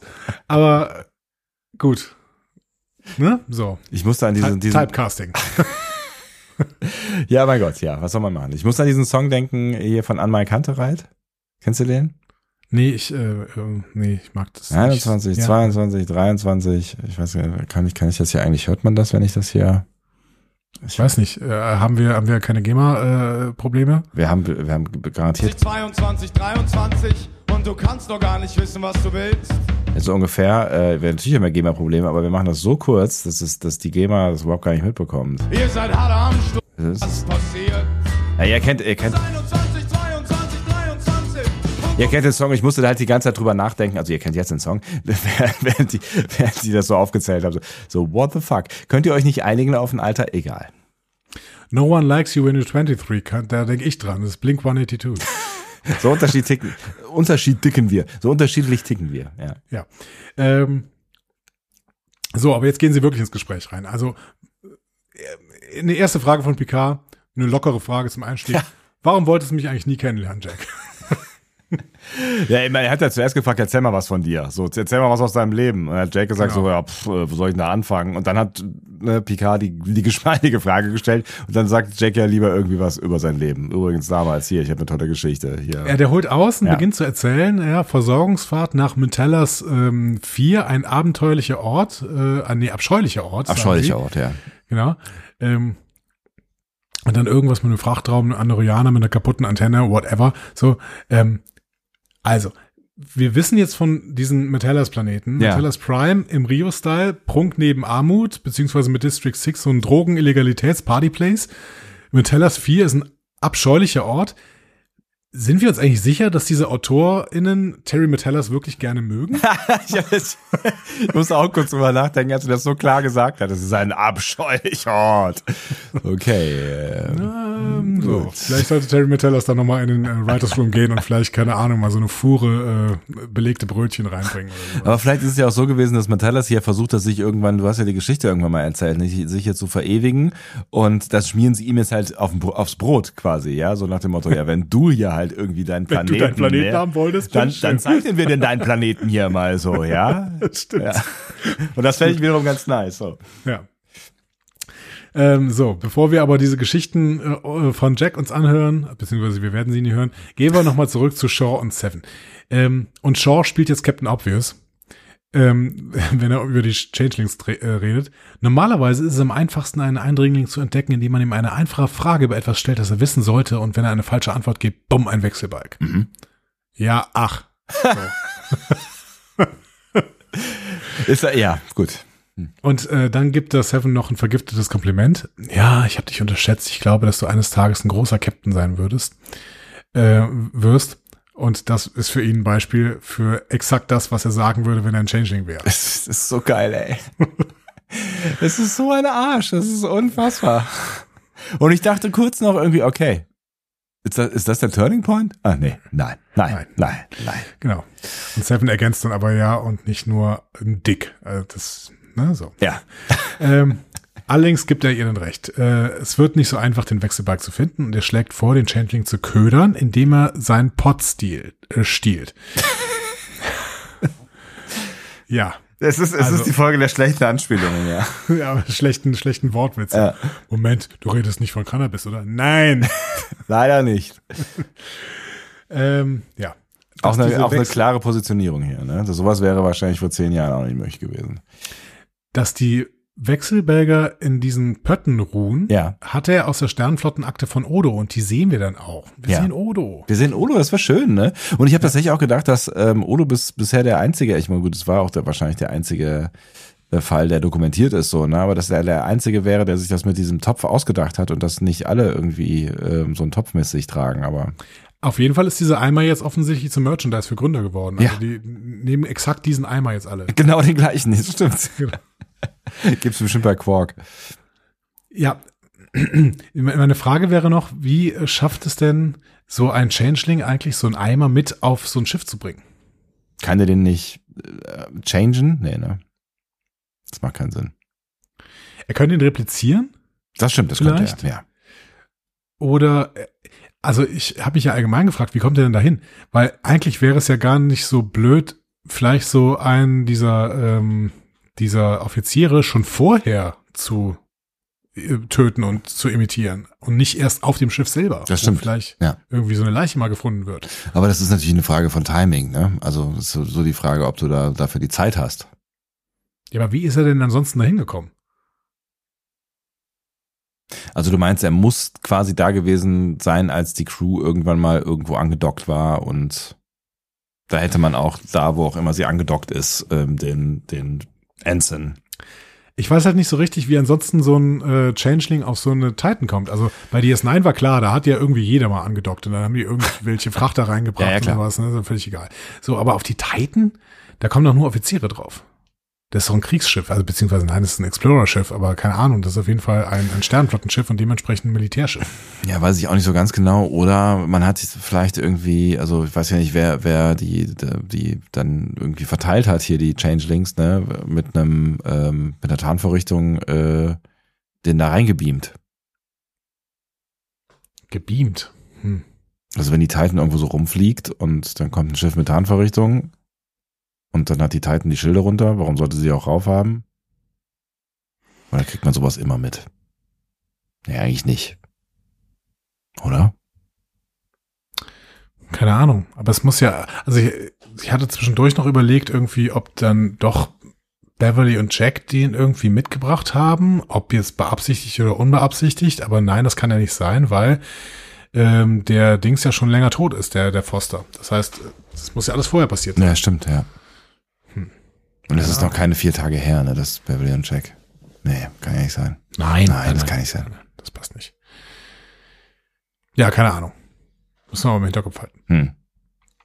Ähm, auf jeden Fall ähm, hat jetzt Shaw noch so ein paar Theorien, weil er sagt, mit den äh, Resten dieses Resigo könnte man sogar äh, nach dem Saboteur scannen. Mhm. Residue Goo. Residue Goo. Übersetzt wäre das dann Schmierenrückstände. Schmiere. Ja.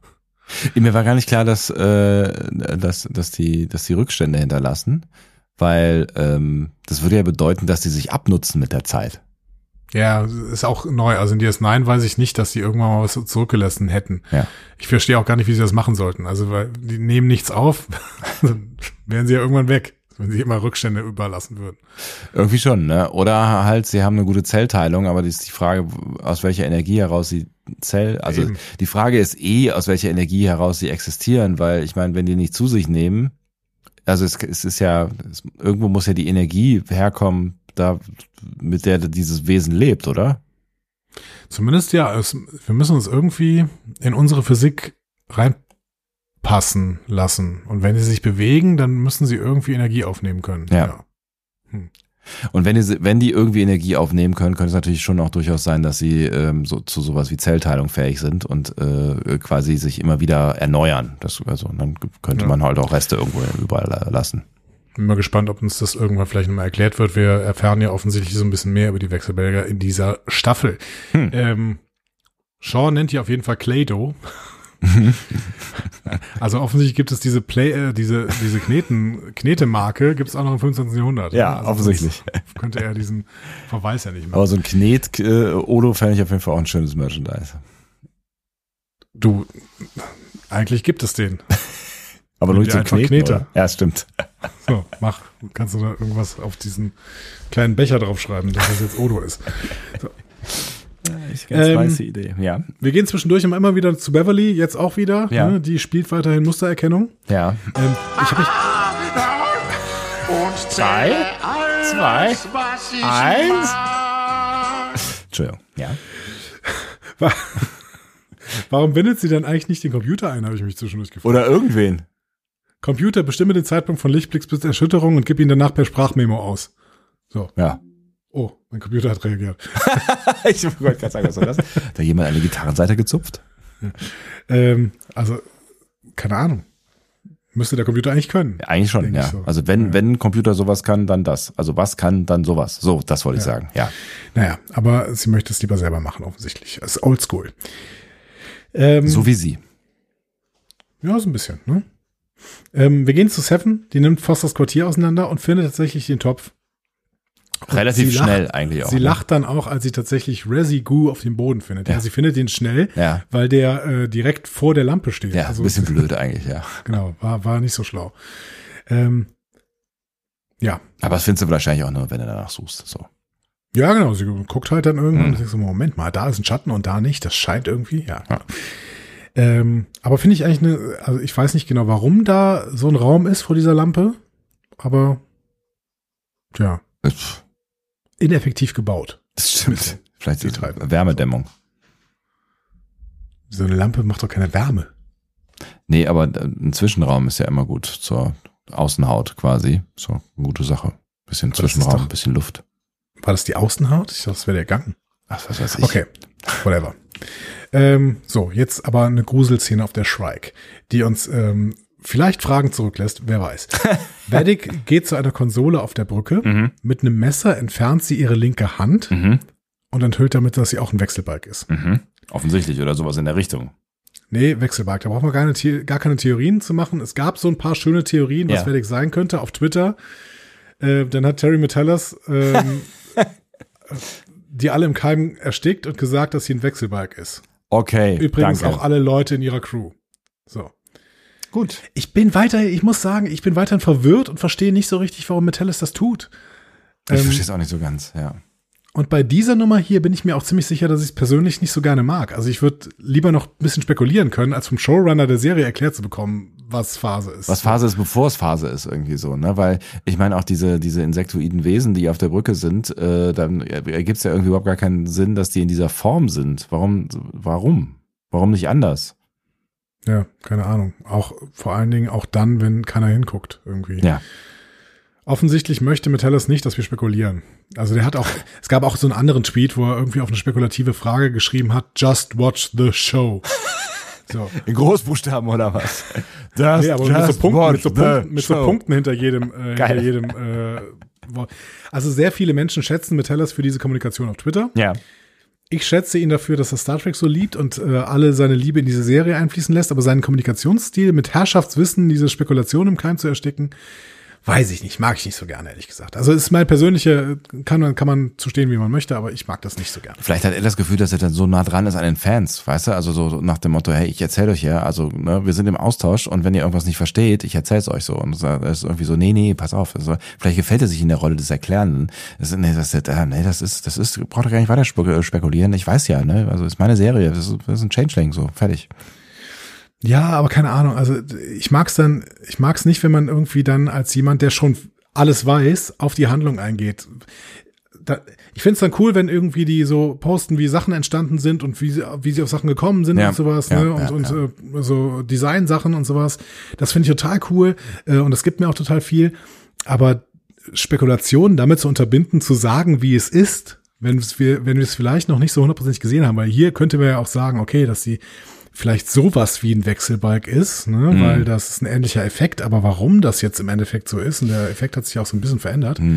Ja, es ist, also offensichtlich ist es so, wie eben schon angedeutet, ne? Metallas hat, glaube ich, keinen keinen Ärger oder es ist, diese Serie, die er da macht, ist keine Serie, in der spekuliert werden soll. So, also das ist nichts, was, also das ist nicht der Kern. Also anders als bei Discovery, wo es ja auch darum ging, ganz klar, vor allen Dingen in den ersten Staffeln darum ging, ähm, herauszufinden, was da eigentlich los ist, ist das hier nicht der der Kern dieser Serie. Tja, schade irgendwie, finde ich. ich mag das, ich mag das gerne. Ich mag das auch ganz gerne, aber vielleicht liegt es einfach daran, dass er hier irgendwie anders, was, anders was erzählen möchte. Also sehr, Ja, sehr bestimmt, viel klassischer bestimmt. was erzählen möchte, ja. Genau, stimmt. Und sich darüber freut, wenn alle verstehen, was er erzählen will, weil es geht ja hier um nichts weniger als die alten Heldinnen und Helden. Ne? Ja, keine Ahnung. Ja, Ja. okay, gut. Aber wie gesagt, das gefällt ja auch sehr vielen Ja. und ähm, er kriegt sehr, sehr viel Lob für diesen Kommunikationsstil. Deswegen, ähm, ich bin das Problem offensichtlich hier. Ja, Äh, wahrscheinlich nicht du schon- alleine. Also ich. Ist aber schon okay. Also, Es ist auch, es ist völlig okay, wenn du mal das Problem bist. Ähm, Ja. äh, bei der Feel Your Bit. Ähm, ich, ja, ich habe. über Star Trek gehört mir auch nicht, also ist alles gut. Ne? Seit wann nicht mehr? ja, wir abgegeben, Ja. die Rechte. Ja. Ja. Es ist, reden wir drüber, wenn diese Staffel vorbei ist, ob das jetzt cool war oder nicht cool war. Okay. Ähm, also die Schmiere von Vedics Hand formt sich dann zu einem schwebenden Gesicht, das einen Bericht verlangt. Ähm, Ja. Einem seltsamen schwebenden Gesicht aus irgendeinem, weiß ich nicht, 90er irgendwer hat Jahre. gesagt, das wäre das wär der große Gegner von Crash Bandicoot 1. Ich war auch an irgendwie sowas erinnert, irgendwie, weiß ich nicht, äh, ja, halt irgendwie Videogame, aber auch nicht zeitgenössisch, sondern eher so ne, 90er oder so. Ja. Ja, passt. Whatever. Ja. Ähm, Vedic erklärt auf jeden Fall diesem schwebenden Gesicht die Situation und Ja. das Gesicht sagt verfolgen. Vedic sagt, ähm, ja, geht nicht. Also wenn, dann wäre das halt Selbstmord und das Gesicht so verfolgen. Es wäre auf jeden Fall Selbstmord, sich zu weigern. Okay. Ja. Gut. Ob das wohl auch Worf ist? Viel, viel, ne, möglich. Gar nicht unwahrscheinlich. Oder Lore vielleicht, ne? Hm. Vielleicht ist es Lore. Aber warum muss man zur Kommunikation mit Lore sich eine Hand abhacken? Keine Ahnung, sie wächst ja auch sofort wieder dran. Ja, aber könnte man nicht auch einfach irgendwie, oder ist es nur Show? Könnte man nicht einen Knopf drücken und sagen, Verbindung zu? Das wäre aber blöd, weil wir dann schon wissen würden, wer der, äh, wer der Kopf ist. Okay. Aber vielleicht ist, der- also Metellus will uns offensichtlich immer zeigen, was Phase ist. Also vielleicht ist dieser Kopf auch einfach nur der Kopf. vielleicht ist das das Wesen. Ja, vielleicht, wer weiß das schon so genau. Also es- ich, fand es auf jeden Fall strange, dass man mit abgehackten Händen plötzlich Kommunikation betreiben kann. Also ist das dann quasi sowas wie eine, wie ähm, die, die Verbindung zur Verbindung über Subraum. Oder das ist die Verkörperung, also das, das will, das ist ja quasi das Naheliegendste eigentlich. Das ist die Verkörperung dieser Abspaltung von den Gründern. Also die Gründer haben sich gespalten, ein paar Leute waren nicht zufrieden mit dem äh, Frieden mit der Föderation. Ja. Die wollen jetzt gerne Rache, auch für den Virus, den Sektion 31 bei denen reingesetzt hat und sowas, ne? Und ähm, die haben sich abgespalten. Und ähm, die personifizierte Abspaltung ist nicht Vedic, sondern ist dieser Kopf. Das heißt, wenn Vedic quasi mit ihrer Mini-Verbindung, also mit ihrer, sagen wir nicht große Verbindung, sondern kleine Verbindung, Ja. wenn die mit dieser kleinen Verbindung irgendwie Kontakt aufnehmen möchte, dann muss sie irgendwie sich den Arm abhacken, um dann irgendwie, Ein Teil der Verbindung Gesamt- zu werden, quasi. ja, Oder zumindest ein kommunikativer Teil. Warum das über Subraum? Vielleicht, vielleicht weil diese Schale da irgendwie, vielleicht ist diese Schale auch die kleine Verbindung. Oder Und, die ähm, Verbindung zur kleinen Verbindung.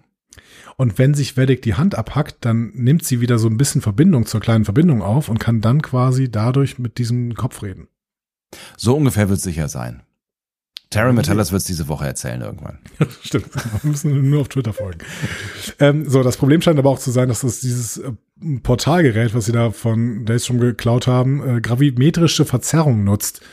Ähm, so. Und deswegen stoßen sie das erst einfach ab. Tschüss. Oh, genau. Und man sieht dann noch ganz kurz dieses Straystrom-Logo, als das Ding da von der äh, Shrike wegfliegt. Das heißt, ähm, wir wissen jetzt auch hundertprozentig, das ist auf jeden Fall das Ding, was vom Daystrom geklaut worden ist. Also gut, das, da gab es auch keinen Zweifel dran, aber Ja. ne, das wurde hier nochmal bestätigt. Show don't tell, ja. Die Stimme besteht übrigens darauf, dass das Asset geliefert wird. Und offensichtlich meint die Stimme damit Jack Crusher. Mhm. Ähm, bin gespannt, was der noch für eine Rolle spielt für diese Gründer da. Ja, weiß ich auch nicht so ganz genau. Auf jeden Fall noch eine sehr, sehr offene Frage. Eine sehr, sehr offene Frage, auch mit Blick auf die letzte Szene, aber da kommen wir dann ja äh, früher oder später noch hin. Ich fand es bemerkenswert, wie, wie schnell Vedex dann ihre äh, gute Laune wiedergefunden hat. Ne? Also die war ja irgendwie ein bisschen bedröppelt und so, so, hey, das ist eine Selbstmordmission, das kannst du nicht machen, das ist alles scheiße und wie- so. Und dann setzt sie sich auf den Stuhl und ist wieder gut gelaunt. Vielleicht liegt am Stuhl. Ja. Das ist auch wirklich ein sehr, sehr schöner Das ist Stuhl. sehr, sehr schön. Und auch die Drehung, wie sie dann in dem Stuhl wieder so nach vorne, zink, das war auch eine sehr schwungvolle. Wir gehen auf jeden Fall nochmal in die Szene in der Vergangenheit zwischen Picard und den Kadetten. Ja, Ähm, Picard erzählt da gerade, ja, das Essen wird sehr, sehr kalt und er erzählt gerade nochmal so von seiner Begegnung mit Damok, ne? Also beziehungsweise mit den äh, Kindern von Tala. Wie hieß der äh, Damok-Captain da noch? Hab ich auch vergessen. Damals Also auf dieser- dem Ozean war ja immer nur der Spruch, den er sagt. Ne? Genau. Ja. Ähm, so, auch wenn Picard gerne weiter essen würde, er bekommt dann doch wieder eine Frage von einer Kadettin, und zwar über eine Situation mit seinem besten Freund Jack Crusher, einem Navigationsmissgeschick in einem Shuttle und ja, Picard setzt dann wieder an. Also ich war so alt wie du und vielleicht etwas leichtsinnig. Dass der die nicht wegschickt und tatsächlich äh, weitererzählt, ist echt ein spannender Charakterzug. Hätte ich ihm echt nicht zugetraut. Ja. Ich hätte gesagt, der Picard, den ich gedacht zu kennen habe, das war ein komischer Satzbau, hätte die meiner Meinung nach irgendwann weggeschickt. Ich meine, macht er ja auch irgendwann sympathisch, ne? Also er macht's ja sehr, sehr freundlich, alles in allem. Total. Ne?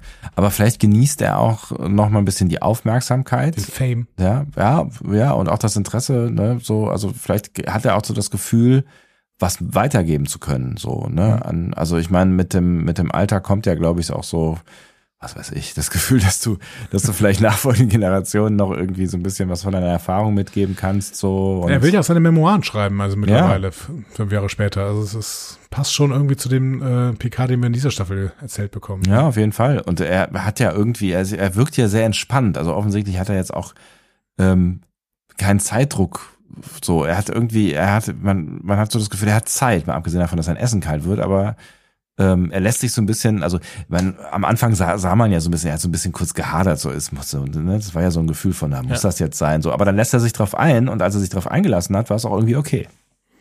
Ist wahrscheinlich, weil er nicht mehr in der Starfleet ist. Auch wenn er da nochmal irgendwie äh, die Familie beschwört später. Ja. Ähm, der hat ja nichts mehr zu tun. Ja, ja, klar, genau.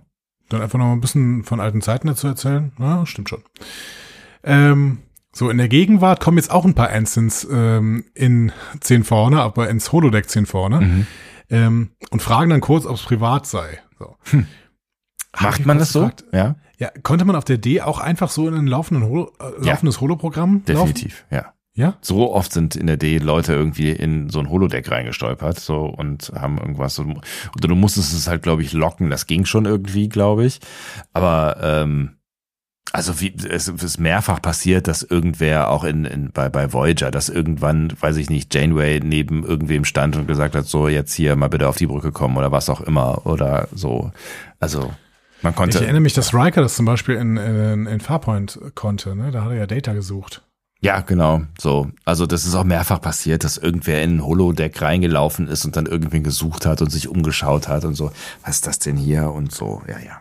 Ja, nur bei DS9 ging das nicht. Das waren ja auch buchbare Holosuiten. Das ist aber, finde ich, immer noch besser. Dann kannst du irgendwie so ein Privatsphäre-Ding äh, machen, kannst du dann noch äh, dir Mit einer digitalen Major Kira. Genau, anzügliche Sachen angucken Ja. und sowas. Ja, da will, da will man ja auch seine Privatsphäre haben. Also das ist was anderes. Hättest du lieber so eine öffentliche oder so eine äh, private Holosuite? Ich bin mir nicht sicher, ob ich auf diese Frage antworten möchte. Gut, schön. Gut.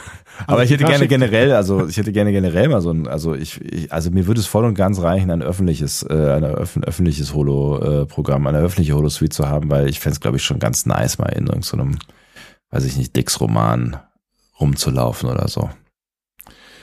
Dixon Hill, nicht Steve Dix. Ah ja. ne? Something Wow. different. Ja. Very different. Ja, Metin Tolan macht hier leider einen Strich durch die Rechnung. Er sagt, das geht's, das gibt's nicht. Ähm, Unfair. Picard schickt die Ensigns auf jeden Fall nicht weg, sondern lässt sie da sitzen. Sicherlich auch der Situation geschuldet. Allgemein fand ich es nämlich so ein bisschen überraschend, weil das Gespräch ja eigentlich doch recht privat war zwischen den beiden, irgendwie. Ne? Ja, aber auch da irgendwie ist es vielleicht so dieses Gefühl von, ähm, wir müssen zusammenhalten. Also dass diese beiden Szenen sollten ja auch ein Stück weit korrespondieren miteinander. Ne? Ähm, so dieses Gefühl von, wir halten jetzt alle zusammen und äh, wenn ihr euch da hinsetzen wollt und äh, nicht alleine sein wollt äh, oder wie auch immer oder einen netten Ort haben wollt, ähm, so be it. Genau, und das äh, versucht Picard dann ja auch sofort zu nutzen. Ne? Und er versucht Jack jetzt klarzumachen, dass jeder irgendwen brauche, an dem er sich festhalten könne. Ja. So wie die Ensigns, die gerade reingekommen sind. Ne? Und die halten sich ja gerade wirklich literally fest. genau. so, ne? Es gibt so ein paar Pärchen und so. Er hat Und, Frank sehr gut inszeniert. Er hat festhalten gesagt. Er, Haltet euch mal fest, bitte. Ähm, Jack hält dagegen. Also ich war ehrlich gesagt immer allein, hatte nur meine Mutter. So. Ähm, und Picard sagt, naja gut, okay, vielleicht brauche auch nur ich diesen Moment hier gerade. vielleicht ist das gar nicht so wichtig für dich, aber vielleicht, äh, dann lass es wichtig für mich sein. Ist schon okay. Fand ich aber richtig gut. So, weil ich habe die ganze Zeit gedacht, als Jack das so irgendwie, der hat das ja irgendwie zweimal angesetzt und so und irgendwie so, das ist, ja, vielleicht ich brauche ich das irgendwie alles nicht. Und ich fand es richtig gut, dass, weil ich habe die ganze Zeit gedacht, ja klar, du vielleicht brauchst du es nicht, aber Picard braucht's halt so, ne? Also ich meine, Ja. du weißt ja auch schon ein bisschen länger über ihn und vielleicht hast du dir da auch schon irgendwie was zurechtgelegt, wobei ich auch glaube, dass es nicht verkehrt ist, ne, für Jack äh, da mal irgendwie ein bisschen in Kommunikation zu treten, aber Reden hilft, ja. Reden hilft, absolut. Aber ich habe auch gedacht, das ist, ja, nee, das ist, vielleicht ist es einfach gerade Picard, der hier gerade was braucht. Mhm, Und ein schönes Zugeständnis von Picard an dieser Stelle, ne? Ja, Dass total. er wirklich auch mal sagt, nein, ich brauche das gerade, ich muss jetzt gerade mal mit dir reden. Da hat er auch was von Riker gelernt, im Prinzip, ne? So. Absolut, ja. Und ne, wo wir schon da sind, also ich finde tatsächlich, also man, ne, man kann jetzt irgendwie über dieses dieses Kennenlerngespräch äh, sagen, also verschiedene Dinge sagen wahrscheinlich, ne, so, aber ich finde auch hier und auch äh, in in dieser dieser Bar-Szene in Ten Forward ist, äh, finde ich, dass das ähm, Stewart gerade wieder auch in in einer in Höchstform spielt, so. Also ich finde, der macht das gerade richtig gut. Du hast recht dynamisch an dieser Stelle, ne? Ja. Irgendwie. Und das äh, trotz nur junger Leute neben ihm. Ne? Ja. Das hatten wir in der letzten Folge gesagt, dass es vielleicht auch gut tut, wenn da Leute sind, die nicht so viel Altersunterschied zu Stuart haben irgendwie. Ne? Nee, also da ist ganz viel los und auch ganz viel, ganz viel Mimik und ganz viel Dynamik und so. Ich fand's, find's echt, fand's ähm, coole Momente. Aber apropos ähm, nicht so großer Altersunterschied äh, zu Stuart, wir gehen mal kurz zu Beverly. Was macht die denn gerade? Oh, was macht ihr denn wohl? Ich zähle langsam, langsam, langsam und dann schneller. Und ich merke bald, ja, es gibt für mich kein Halt. Hey, schneller, schneller. Und das ist mir Riesenspaß. Wenn ich erst begonnen hab, zähl ich raus. Ja, ähm, das Ja. macht sie gerade. Genau, sie zählt. Schneller, schneller. Und die Einschläge nach diesen Lichtblitzen kommen auch tatsächlich näher. Ja. Das merkt sie. Sie werden schneller. ja. Nein, Seven-. Ich weiß, ich weiß gar nicht, ob sie das werden. Ich glaube, das werden sie gar nicht. Ne? Seven hat ja Pot gefunden. Seven, also Seven bringt jetzt äh, den gefundenen Pot in Richtung Biolabor. Will sie zumindest tun. Ja. Sie koordiniert währenddessen auch, also ruft so das Biolabor an und sagt so, mach mal wieder auf hier. Ne? Ja. Die sagen, äh, der benutzt deinen Tricorder. Nein, ich brauche mehr als einen Tricorder, macht das Biolabor wieder auf. Plötzlich dreht sich aber dann ein Ensign um, zieht einen Phaser, schießt dann auf einen Crewman in seiner Nähe, der überhaupt nicht weiß, was da gerade passiert ist. Ja, jetzt, jetzt auch gar nicht mehr, auf jeden Fall. Genau. Und dann äh, schießt er auf den Topf in Sevens Hand und der verdampft auch. Blöd. Mist. Na, aber dann kann man die Energie fürs Biolabor äh, sparen und ähm, äh, zum, zum Holodeck transferieren. Tatsächlich, ja. Seven gerät in einen Schusswechsel mit dem Mann, äh, bis der in die flüssige Form übergeht und in einen Wandschacht sickert. War ein bisschen spooky, fand ich. Ja. Also dieser Schauspieler war, hat auch irgendwie echt gut gespielt, so, ne? Sehr krass verzerrtes Gesicht hat Ja. er gemacht, ne? Ja. Fand Ich auch, ja. Ähm, ich frage mich aber noch, also Bitte. wir müssen noch mal kurz, wir müssen noch mal kurz drüber nachdenken. Eigentlich müssten Crusher und, also Beverly und Jack müssten ja eigentlich schon geahnt haben, dass Changelings eine Rolle spielen. Ja. Weil die Waffe, die Beverly benutzt hat, hat ja wirklich die Leute komplett verdampft. Ja, stimmt. Das heißt, eigentlich müsste sie schon eine Ahnung gehabt haben. Das heißt auch, dass die vielleicht dann doch mehr involviert sind, als wir eigentlich bis jetzt zu diesem Zeitpunkt schon wissen. Das könnte natürlich sein. Weil die Waffen, die Seven hier benutzt, äh, sowohl jetzt als auch später, Ja. verdampfen ja nicht, sondern Ja, machen da, irgendwas anderes. genau. Da muss man irgendwie mehrfach draufhalten, damit es überhaupt irgendeinen richtigen Effekt hat, ne? Ja. Und in dem Fall hat er überhaupt keinen, überhaupt keinen wirklichen Effekt gehabt, ja. Also das sollten wir auf jeden Fall ähm, im Kopf behalten. Die Crushers wussten irgendwie schon irgendwas. Möglicherweise. Die wir in der aller, allerersten Szene dieser Staffel sehen. ja, ja, und, und vor allen Dingen ähm, kommen diese Visionen ja wahrscheinlich auch aus- nicht aus, aus dem Nix. Ne? Also es ist die Frage, wie sehr Beverly da noch irgendwie involviert ist, aber Jack hat offensichtlich noch eine andere Story, die er noch nicht mit uns geteilt hat. Ich meine, wir haben auch von niemandem eine Blutprobe bis jetzt gesehen, ne? Ja, ist korrekt. Wobei Jack war zumindest ja, der war unter, in der Untersuchung, da Ja. hat man wahrscheinlich was gemerkt. Ja, genau, stimmt. Naja. Ähm, genau. Seven äh, informiert noch die Krankenstation zu diesem äh, erschossenen Crewman. Ja, Und Beverly hat schon eine Ahnung, dass es bald noch wesentlich schlimmer werden wird. Was sicherlich irgendwie mit ihrem Zellen zu tun hat. Da. Ja. möglicherweise. Aber sie nimmt es irgendwie, weiß ich nicht. Ach ja, Mist, wieder jemand gestorben. Äh, na, wird noch schlimmer werden. Okay, cool. Äh, gut, ist auch nicht ihre Crew, aber ich fand's, ich fand's so ein bisschen trocken irgendwie. So. Ja, gut, aber die äh, hat halt wirklich Ahnung, dass hier gerade irgendwas ganz, ganz Schlimmes passiert. Ja. Ähm, wir sind wieder im Holozän Und, vorne. äh, und teils mit niemandem, ne? Klammer auf, Klammer zu. Also das hätte Ja, man. sie sagt's laut in der Krankenstation, aber irgendwie ähm, ist das der der äh, Doktorin da auch nicht so. Ja, man hätte ja auch mal Riker anrufen können und sagen können, so hier, äh, du, ähm, die Sache mit den Energiesachen, äh, ich glaube, das, das könnte zu einem Problem werden. Irgendwer hatte übrigens geschrieben, dass die Schauspielerin der Doktorin, die ja so eine Scream Queen war, äh, offensichtlich die Frau von Sean Tretter ist. Aha. Weiß man nicht mehr, wo wir das bekommen haben. Wenn du davon nichts weißt, wahrscheinlich bei Mastodon. Ja, das könnte gut sein. Da äh, bin ich da noch nicht so richtig unterwegs. Das müsste ich mal ändern, ne? Ja, nee, weiß ich jetzt nicht mehr. Finde ich auch gerade nicht. Ähm, aber ich meine, es hat irgendwer geschrieben, dass das die Frau von Sean Tretter ist. Interessant. Ähm, so, Holozän vorne. Hatte ich schon gesagt? Ja, die Nee, hast du nicht gesagt. Jetzt, sag Ähm, doch mal. Wir sind im Holozän vorne. Cool. Jack fragt Picard nach dem schlimmsten Chaos, in dem er je gesteckt hat. Ja. Ähm, und Picard erzählt, dass es dabei um seinen Namensvetter ging, nämlich Jack Crusher. Ähm, hier wird dann auch mal adressiert, dass es schon seltsam ist, dass Beverly ihren Sohn nach ihrem verstorbenen Ehemann genannt hat. Auch sehr nett. Vielen Dank dafür, ja. Genau. Aber Picard gibt ihr recht, er hätte den Sohn auch so genannt. Immerhin war Jack sein bester Freund auf der Akademie. Und offensichtlich ein sehr feiner Kerl. Fair enough, finde ich. Ja. Also ich würde mich wahrscheinlich nicht so entscheiden, aber ich kann es schon nachvollziehen irgendwie. Ja, finde ich auch, ja. Also auch mit dem Wissen, dass ähm, er äh, sich vielleicht auch so entschieden hätte und Beverly das wusste, dass er das okay findet, ne? weil wir uns ja vorher gefragt haben, so ist es nicht irgendwie seltsam, das irgendwie nach dem Ex zu benennen, so, ne? Aber Ja. wenn, wenn sie wusste, dass sich beide eigentlich darüber einig sind, dass wenn hier noch ein Crusher geboren wird, dass es geil wäre, wenn es ein Jack ist oder wenn es irgendwie eine Bedeutung hätte für beide, dann Ja. finde ich das irgendwie einen ganz guten Move. Ja, finde ich auch. Ähm, und Picard erzählt dann die Geschichte. Also, Urlaub auf Agelios 4, Ja. dort zwei Urlaubsflirts. Ähm, das Agelios-System kennen wir aus Landkarten, aber auch Agelios 2 aus TOS, nämlich Wolf in the Fold ist äh, die Folge. Und äh, da ist Jack the Ripper auf dem Planeten unterwegs und tötet Frauen, die sonst für Scotty und McCoy tanzen würden. ähm, das ist übrigens eine völlig unzulässige Verkürzung der Handlung. Vielen Aber, Dank, ähm, es ist offensichtlich auch eine völlig unzulässige Handlung. Ja, sie ist auch ganz, ganz komische Episode. Aber guckt sie euch gerne mal an. Also ähm, Star Trek hatte auch solche Episoden. Wolf in the Fold.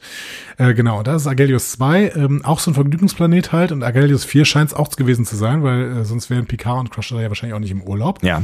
Und hatten zwei Flirts. Ähm, offensichtlich war das bevor Picard Captain wurde. Sie haben dann nämlich ähm, nachher wieder ein Shuttle geklaut, um zurückzufliegen und Sex zu haben. Ja, weil sie, sie, sie wurden zurückgerufen, hast du vergessen. ne? Sie wurden zurückgerufen und mussten halt quasi das, äh, den Plan, den sie vorhatten, unterbrechen. Genau. Also zur, zur Stargazer zurückgerufen. Ja. Und dann sind sie halt wieder zurückgeflogen, um Sex zu haben. Ja. Und dann sind sie wieder zurückgeflogen. Und auf diesem Rückflug Richtung Stargazer äh, wurden sie von einem Meteoritenschauer getroffen. Und die Systeme des Shuttles sind ausgefallen. Und Picard musste dann immer die Energie zwischen den Andock-Triebwerken und der Lebenserhaltung hin und her schalten, um sie im Schneckentempo zurück zur Stargazer zu fliegen. Über zehn Stunden lang mussten sie da synchron arbeiten, damit das funktioniert. Also beide zusammen. Was eine Geschichte. Was eine Geschichte, ja. Vor allen Dingen habe ich mich gefragt, wenn alle Sensoren ausgefallen sind, woher wussten ja nicht, wohin sie fliegen. Also, und hat die Stargazer da gestanden die ganze Zeit? Im, also, ja, wahrscheinlich, keine Ahnung. Ja, vielleicht war die gerade auf irgendeinem Dock oder sowas. Hm. Aber der kann natürlich ähm, Sternennavigation. Ne? Der hat so einen Sextanten rausgenommen. Natürlich. Ja. Ist ja immer dabei, ja. Ähm, Aber es ist natürlich eine schöne Geschichte, die zeigt, dass äh, Zusammenhalt ähm, ein überle überlebenswichtiger, eine überlebenswichtige Fähigkeit ist. genau, und dass man im Zweifel alles händisch lösen kann. Auch das. Ähm, und wo sie gerade so in guter Stimmung sind, kommt Shaw rein. gestützt von einem Stock. Mhm. Und der macht jetzt seiner ganzen Verbitterung Luft und erklärt allen Anwesenden, warum er so überaus gut auf Picard zu sprechen ist. Natürlich war er auf der USS Constance in Wolf äh, 359, Ja. wie wir schon aus dem Abspann wussten. Mhm. Und er musste Triage bei der Rettung erleben. Äh, er war dann begünstigt da und hat dabei viele Freunde verloren. Insgesamt, glaube ich, äh, 50. Ich meine, sie waren 60 Leute und 10 wurden gerettet oder sowas. Irgendwie so in diesem Rahmen. Ich hatte 30 im Ähm, Kopf, aber ist ja egal. Also auch. Kann auch sein, dass sie 40 waren und 10 wurden gerettet, whatever. Ja. Ähm, er hat auf jeden Fall deswegen jetzt Hass auf Picard, Mhm. der auf der anderen Seite ja als Locutus von Borg der Anführer des Kubus war. Ja, fair. Laut, laut Shaw dann der einzige Borg, der so tödlich war, dass sie ihm einen gottverdammten Namen gegeben haben. Ja, also den Hass kann man jetzt irgendwie ähm, schon nachvollziehen, auch wenn ich mich an dieser Stelle frage, ob man da nicht vielleicht hätte dran arbeiten können in der Zeit, äh, die er jetzt gehabt hat, vor allen Dingen als Führungsperson.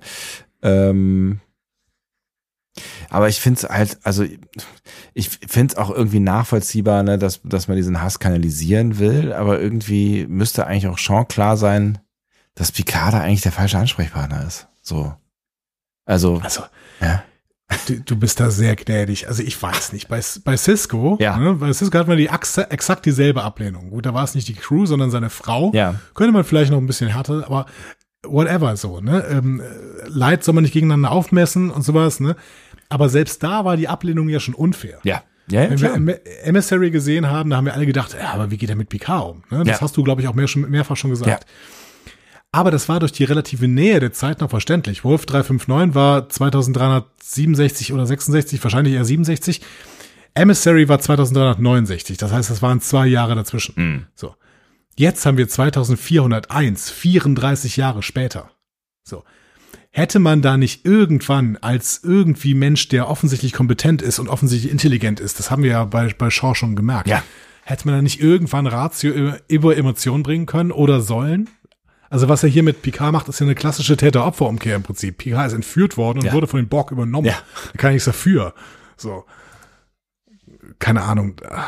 Schwierig. Ich finde es auch schwierig. Also ich meine, er findet es ja auch schwierig, ne? Also äh, er betitelt sich ja am Ende dieser Szene als Asshole so selber, Ja. ne? Ähm, also es ist äh, vielleicht auch so ein bisschen aus ihm rausgeplatzt, auch wenn ich nicht weiß, warum er quasi geplant ins Holodeck gegangen ist, ne? Ähm, ja, I don't know. Also ich, ich finde es tatsächlich auch bemerkenswert, ähm, dass er sich da auf dem Weg nicht irgendwie also klar, es ist eine fürchterliche Situation, ne? Also lass uns das nicht schön reden, ne? Es ist eine fürchterliche Situation. Es Absolut. sind ne, äh, tausende Menschen gestorben. Es ist wahrscheinlich das Schlimmste, was du, äh, ne, wenn du da irgendwie mit so einer Crew unterwegs bist, was dir passieren kann, dass, dass dann, dass du halt Leute zurücklassen musst, so, also, ne, Worst Case, so. Also ich kann, kann den Schmerz verstehen, ne, auch den Schmerz nach 30 Jahren verstehen, auch ne, wenn ich glaube, dass man da vielleicht auch hätte irgendwie ein bisschen dran arbeiten können, aber wer weiß, vielleicht hat er das auch gemacht und es ist so ein traumatisches Erlebnis für ihn, dass es, dass es halt irgendwie noch in ihm steckt. Aber zumindest nach 30 Jahren hätte er äh, verstehen können, sollen müssen, naja, dass, dass Picard halt einfach nicht der richtige Ansprechpartner ist. Ne? Im Gegenteil. Ja, also den Hass auf die Borg, fair enough, Ja. auf jeden Fall. Aber die So, können, die können ja. sich lieber zusammensetzen und einen trinken und die Borg hassen, weil ich meine, was, was schleppt Picard wahrscheinlich alles mit sich rum?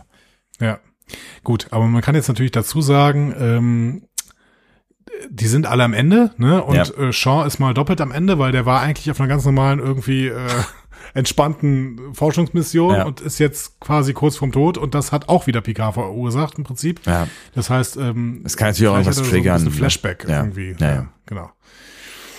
Auf jeden Fall ist das alles ein verit veritabler Grund dafür, dass Shaw sich so dermaßen unfreundlich benimmt, ununterbrochen. So. Weil bei aller Kompetenz muss ich mich fragen, wie Shaw mit diesem Verhalten Captain der Titan geworden ist. Ja, aber ich glaube, genau das liegt darin begründet, ne, was du gerade gesagt hast. Ne? Also das ist halt keine normale Situation. Wir sind ja gerade am Ende und das, das sollten wir nicht vergessen. Ne? Also ich finde, das, das, das fühlt man halt auch noch ein Stück weit. Wir sind ja am Ende der Geschichte und alle denken, das ist das Ende der Geschichte und ähm, genau, vielleicht ist, ist durch diese ganze Nummer äh, Sean sogar so ein bisschen retraumatisiert. Also ich finde, das kann man schon ganz gut dadurch begründen, dass er jetzt nicht Mr. Nice Guy ist. Das war er auch vorher nicht. Aber dass er jetzt hier so über die Banden schlägt, glaube ich, kann man schon ganz gut mit der Situation erklären. Retraumatisierung. Haken wir das als dieses ab. Mhm.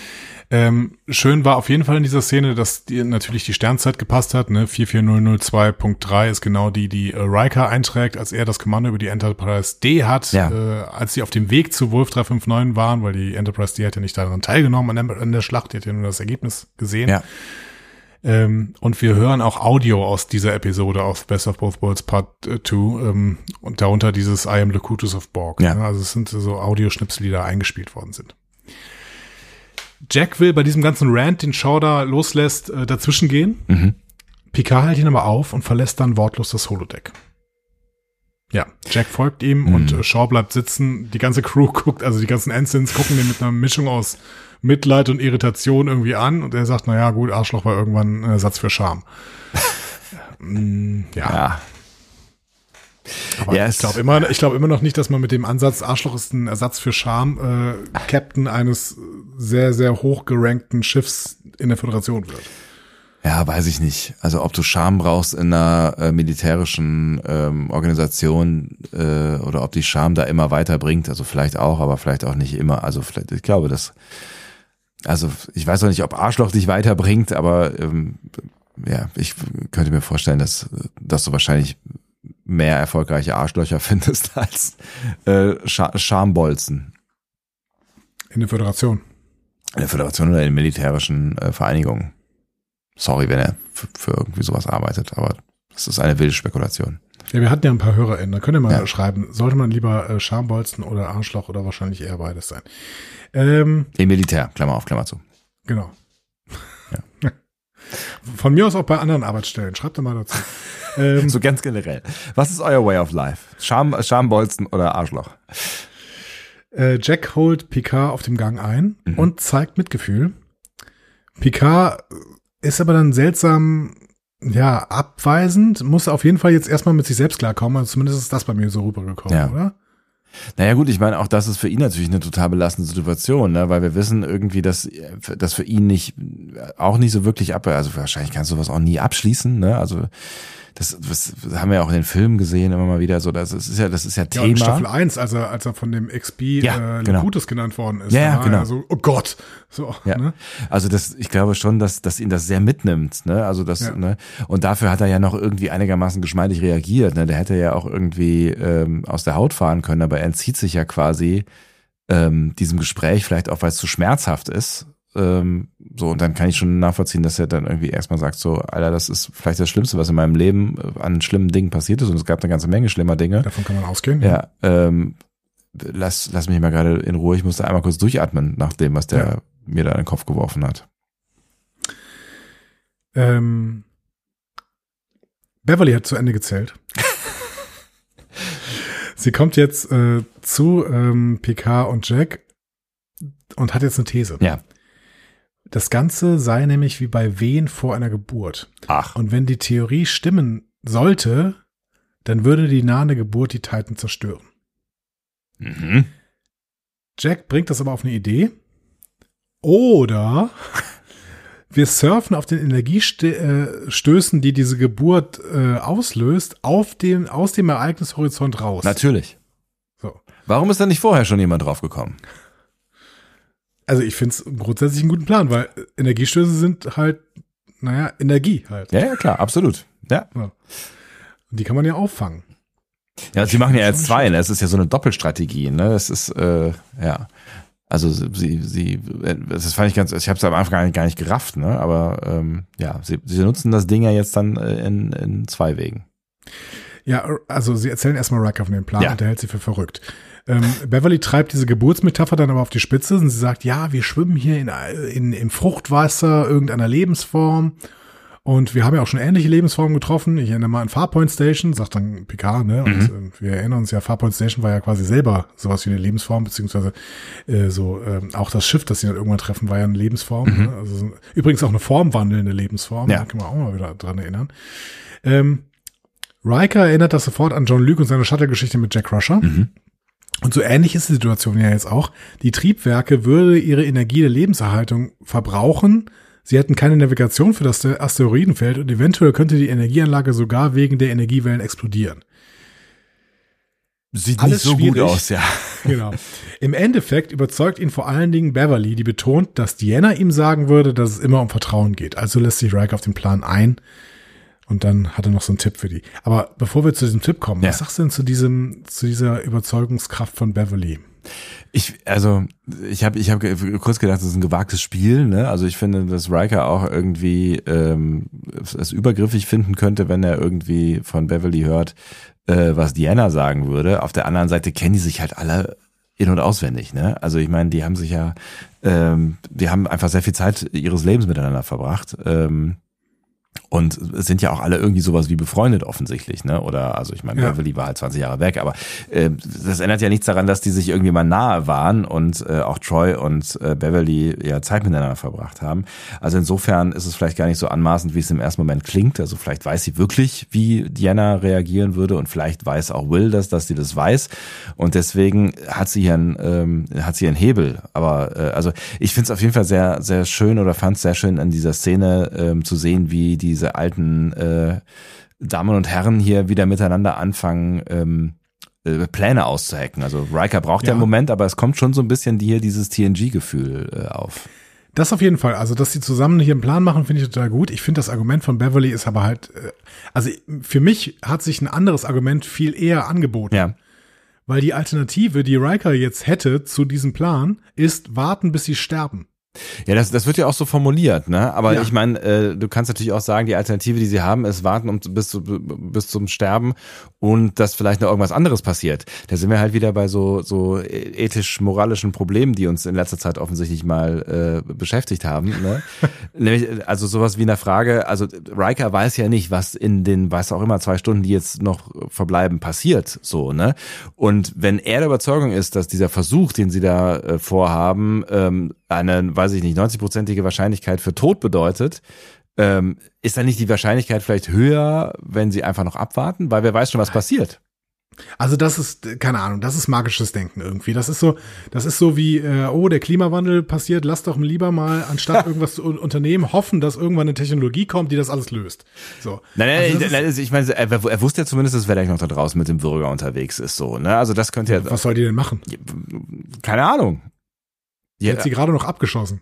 aber die, ja, aber es, kann, es könnte ja durchaus sein, dass äh, na, sie wissen ja, dass die daran interessiert ist, dass ähm, äh, dass sie Jack lebendig bekommen. Vielleicht ist das noch irgendwas, woran er sich festhalten kann, so oder was weiß ich. Du weißt ja auch nicht, auf was für eine Idee die noch kommen. Ich finde aber auch, dass Riker das gar nicht als Argument nutzt, dass hier noch was passieren könnte. Nee, macht er nicht. Nee, nee. also das sagt er mal ganz kurz, aber dann sagen die anderen, ja, woher soll denn Verstärkung kommen? Ganz im Ernst so. Ne? Und dann sagt er, ähm, ja, aber hier hätten wir zumindest noch die Chance, irgendwas zurückzulassen und guckt ja auf seine, auf die Nachricht, die er gerade äh, Troy schicken wollte. Ja. So. Und ich glaube, das ist ein Punkt. Ne? Wenn die halt da mitfliegen, dann ähm, würden sie im Zweifel explodieren und dann äh, könnten sie gar nichts zurücklassen. Ja. Und wenn sie aber hier sterben, dann können sie irgendwas zurücklassen. Aber das finde ich ein super schwaches Argument. Aber ich meine, es, es liegt ja auch so ein bisschen daran, dass er aufgegeben hat. Und das, was Beverly hier versucht, ist ja, äh, ihn daran zu erinnern, dass er vertrauen soll, dass er vertrauen soll auf Möglichkeiten und dass er aus seiner Rolle rauskommen soll, ähm, äh, in der er gerade drin steckt. Ne? Also Aber Beverly muss sich auch mal entscheiden. Am Anfang der Staffel hat sie nur gesagt, trust no one. Jetzt trust everyone. that's a little bit different, di- different in this situation. Ja, ich weiß, ich weiß, ich weiß. Aber also ich, also ich fand das schon, ich fand das schon nachvollziehbar an der Stelle irgendwie. Ja. Also gerade für den, für den, für den Riker, der halt irgendwie äh, mit mit gebeugtem Rücken äh, und Kopf nach unten am Fenster steht und ähm, äh, an nichts mehr glaubt, dass dass Beverly irgendwie sagt, so erinnere dich mal daran. Da- Das Okay, Wichtigste, das- was wir hatten, ist, ne, sind wir. So. Das Fazit ist auf jeden Fall, Riker musste sich hier überzeugen lassen. Äh, das war, das war wichtig aus, aus unterschiedlichsten Gründen. Ja, fürs Drehbuch Ja. vor allem, ja. Und er gibt dann noch einen Tipp, nämlich, dass diese Strahlenschutzabdeckungen der Warp-Gondel manuell geöffnet werden müssen, damit, äh, damit die Energie direkt in den Warp-Kern kommen kann. Ähm, und dann können sie per Hand durch das Asteroidenfeld navigieren. Riker endet auf jeden Fall mit Let's get the hell out of here. Und Let's get out of here oder Let's get the hell out of here hat er ungefähr 700 Mal in TNG gesagt. Der Jörg Hillebrand hat sehr, sehr schön auf Twitter aufgezeigt. Der hat das in Heart of Glory gesagt, in Where Silence Has Lease, in The Royale, The Nth Degree, Half Alive, Darmok, Thine Own Self, Emergence, All Good Things. Das ist immer wieder Let's get the hell out of here Oh, wie Let's get geil. out of here. Ach, ist schön. Rikers, ist Rikers äh, Satz. Genau. Sehr, sehr nice. Ähm, der hält jetzt eine schiffsweite Ansage. Er nennt diesen Surftrip, den sie jetzt um, äh, da äh, eingehen, ein höllisches Risiko und er beschwört den Crewgeist, damit sie es schaffen können. Ja. Schöne Ansprache, oder? Finde ich auch. Hat er gut gemacht. Ja. Kann er. Ähm, Picard und Seven gehen jetzt zu Shaw in sein Quartier. Mhm. Picard weiß, dass, dass, jetzt, dass er jetzt der letzte Mensch ist, den Shaw sehen will. Aber sie brauchen halt seine Hilfe, obwohl Shaw in der Tat, wie Picard sagt, ein Dipshit from Chicago ist. Aber halt auch hier so ein, so ein schmieriger Grease Monkey, ne? Ja, genau. Der äh, Schauspieler von ähm, Shaw kommt übrigens wirklich aus Chicago. Ach was. Ja, Witzig. Todd, Todd Cheshwick. Todd, Todd Cheshwick? Ich glaube, so heißt er, ja, genau. Fand, Ähm, fand ich auf jeden Fall ganz nice, dass er hier irgendwie das nochmal so ein bisschen umgekehrt hat und die seine Begrifflichkeiten ge, ge, genutzt hat. Ja. Genau. Ähm, genau. Shaw kennt den Plan und er weiß jetzt, dass diese Gondelabdeckungen zwei Jahrzehnte alt sind und keiner dieser Techniker weiß, wie man sie kurz schließt, die er damit hat. Bisschen, bisschen ärgerlich, was sagt das über das Personal aus, was, äh, Die sind alle jung. Das sagt es darüber aus. ja gut. Äh, Shaw bittet Seven jetzt, ihm fünf Minuten Zeit zu gehen, zu geben und ihn dann in die Gondel, in der Gondelkontrolle zu treffen. Jetzt bekommt Shaw also seinen Heldenmoment. Mhm. Ist ja schön. Ich habe ihn den aber nicht mehr gegönnt nach dieser letzten Szene. Ja. Ja. Ja, weiß ich nicht, keine Ahnung. Also ich finde, ich finde hier auch Kommunikation, ne, solange wir irgendwie im Gespräch bleiben, können wir vielleicht beide aneinander wachsen. Also wenn Jean Picard vielleicht noch irgendeine Ebene zueinander finden, ähm, könnte ja das vielleicht möglicherweise auch irgendwie was werden. Also insofern finde ich das jetzt gar nicht so schlecht, dass die hier nochmal irgendwie aufeinander zugehen müssen. Okay. Ähm, Beverly zählt die Abstände zwischen den Wehen. Shaw und Seven fangen in der Gondelkontrolle an zu arbeiten. Die sind sich bewusst, dass das jetzt der Moment ist, wo der Wechselbalg sinnvollerweise eingreifen könnte. Und Seven hasst es zugeben zu müssen, aber Sean hat recht. und deswegen berichtet sie an Riker. Hm. So.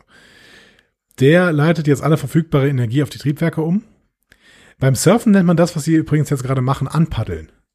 Also du musst, du musst eine Geschwindigkeit aufbauen, um dann von der Welle erfasst zu werden. Ah, und deswegen haben die das bisher, äh, sind die Wellen so über sie drüber weggeschwappt quasi, ja? Genau, genau. Also wenn du, wenn du mit dem Surfbrett einfach in der Welle hängst, dann, dann knallt die vielleicht über dich drüber oder vielleicht schmeißt sie dich auch um oder sowas, aber die bringt dich nicht nach vorne. Wenn du aber schon eine bestimmte Geschwindigkeit hast, dann kann die Welle dich greifen und dann reißt sie dich äh, nach vorne und dann, äh, das ist auch der Moment, wo Surfer dann aufstehen können und äh, Ah. die, Welle reiten quasi. Okay. Genau. Und genau das passiert dann gleich. Ich verstehe. Genau. Ja. Ähm, Esma, also dieser Bajoraner, warnt, dass nur wenige Minuten Lebenserhaltung haben. Riker, for Riker fordert die Besatzung auf, tief einzuatmen. Okay. Alle gucken Lu- sich auch so ein bisschen anhalten, an, so, äh, pf, äh, meint ihr das ernst? Äh, Ähm, Shaw sagt, ja, ja gut, aber ich brauche noch ein paar Minuten für die Gondelabdeckung, ne? Ähm, Beverly sagt, ja, du hast zwei, weil die letzte Welle kommt in zwei Minuten. Ne? So. ups. Ähm, und Riker übergibt dann die Steuerung an Picard, weil der der Einzige ist, der Erfahrung mit Blindflügen hat. Okay. Aber der ist auch Ausgerechnet 137 Jahre alt. Genau. Also der, der am, am Ende von Staffel 1 konnte der noch nicht mehr die La Serena fliegen, weil er mit der Steuerung nicht klarkommt. Aber gut, hier muss er ja auch nur Befehle erteilen Ja. und nicht irgendwie selber steuern. So, ne? ähm, aber es gab natürlich den schönen Moment, als er sich dann auf den Captain's Chair setzt und die TNG-Verfahre, Fanfare kommt und er das Picard-Manöver machen muss. Hast du es gesehen? Was ist Picard-Manöver? Nee. Ich habe nur sein Engage gehört. Nee, bevor er sich hinsetzt, zieht er kurz seine, äh, seine Uniform runter. Ach so, hat er es echt gemacht? Das habe ich Er nicht gesehen. gemacht, ja, ja. Er hat doch gar keine an. Wie geil. Ähm, also. LaForge soll sie jetzt in die richtige Position für die Welle bringen und die Achtertriebwerke auf ein Viertel stellen. Also schon mal langsames Anpaddeln quasi. Und dann sagt er Activate. Nicht Engage. Nee, er sagt doch irgendwo Engage. Weil er sagt Activate. Nun gut. Ihr wisst es besser. Ich möchte jetzt nicht schon wieder mit dir streiten. Wir kommen jetzt zum Surftrip. Ja. Alle arbeiten daran, die Energie an die Schubdüsen umzuleiten.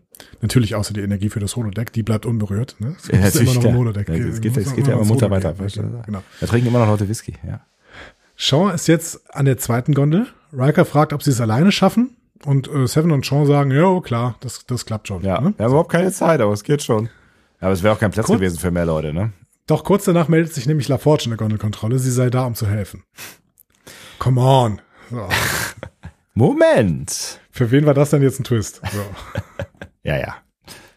Na, aber Twists wollen, will man uns auf jeden Nee, Fall nicht nee, nee, erzählen. genau. Wir, wir, kriegen die Geschichte erzählt, die wir erzählt bekommen. Genau. Seven durchschaut es schnell, hält ihren Phaser an den Kopf und kann sie dann als Wechselbalg identifizieren, weil LaForge sie mit Commander Hansen anspricht statt Commander Seven. Hm. Ob Seven eine ähnliche Frage bei irgendeinem anderen Crewman gehabt hätte? Wahrscheinlich nicht. Aber Wahrscheinlich das. Drehbuch hat, meint es ja gut mit ihr. Genau. Ähm, und sie erschießt diesen Wechselbalg ja und dann leuchten die Augen kurz rot auf, aber ansonsten passiert nichts. Also es gibt keine Auflösung oder sowas. Nee. Ich weiß auch nicht, ob sie vielleicht auf Stun geschossen hat, aber ich weiß auch nicht, ob man das machen sollte bei Wechselbalgen. Nee, weiß ich auch nicht so genau. Wir werden es in der nächsten Folge sehen. Vermutlich.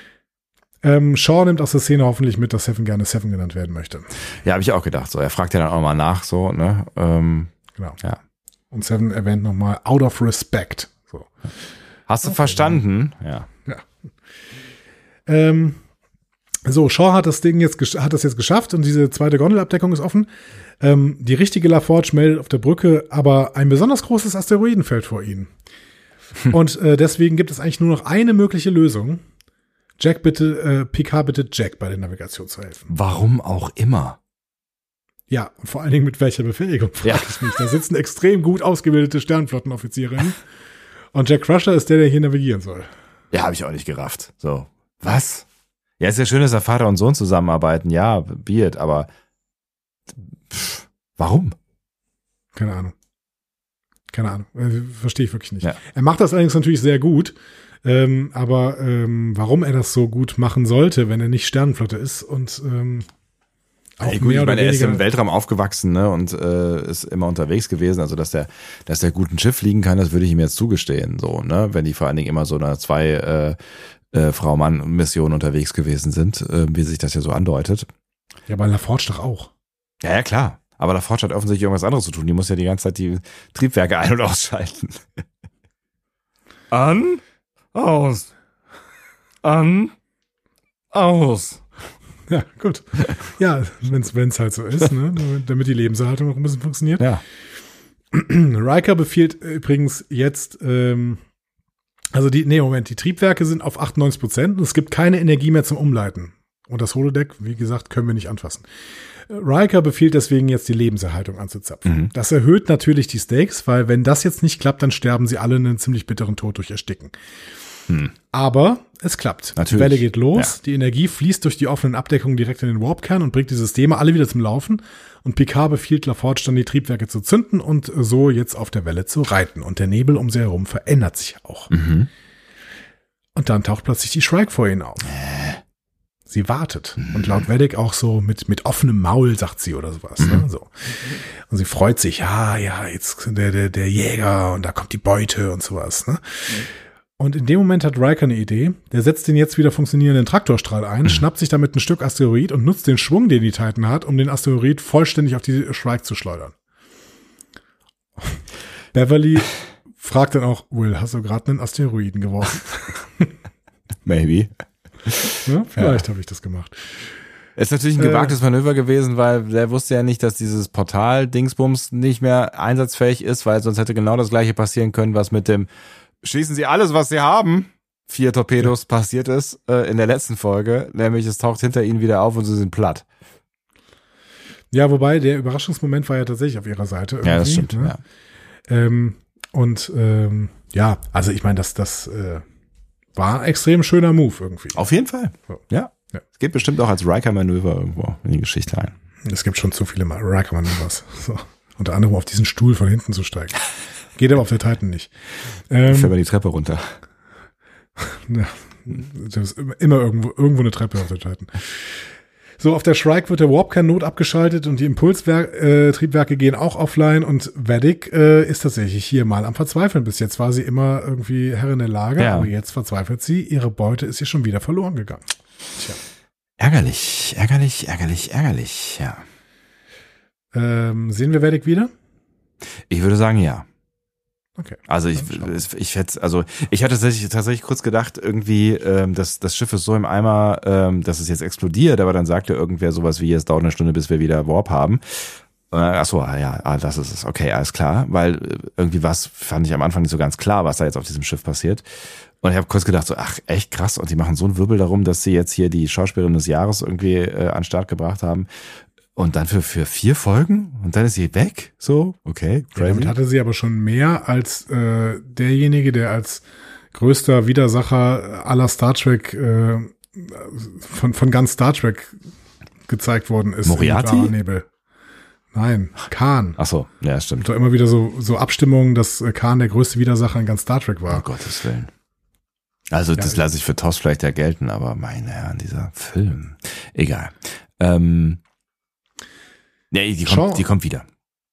Shaw und Seven treffen jetzt auf der Brücke ein, als der Nebel äh, langsam aufbricht und ähm, dann sieht man plötzlich tausende quallenähnliche Kreaturen Oh, um das süß. Schiff schwimmen. Mensch. Warum haben die Augen? Ich habe keine Ahnung. Damit sie Ja, süß die aussehen. ein bisschen, genau, die waren so ein bisschen Kindchenschema auch, Ja. ne? Hatte irgendwie was, ich hatte, war auch kurz ein bisschen an Pac-Man und diese Geister von Pac-Man erinnert. Stimmt, richtig.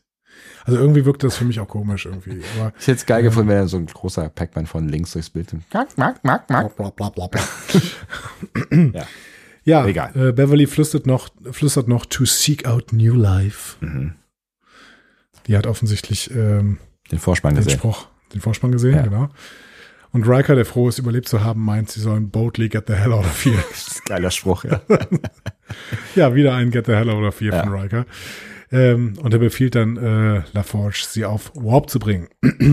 und die gesamte Titan-Besatzung, sogar Sean selbst, sind sehr erleichtert, dass sie diese Tortur jetzt gemeinsam überlebt haben Ja. und jetzt nach Hause gehen können. Finally.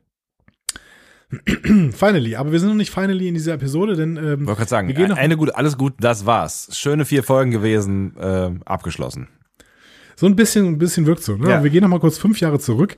Ähm, Picard schließt seine Geschichte mit den Kadetten ab und erklärt, dass man nur so gut sei wie die Menschen um einen herum und dass die Besatzung ein Teil von ihnen werden soll und sie heben dich hoch, damit du die Dinge erreichst, die du nie alleine schaffen könntest. So.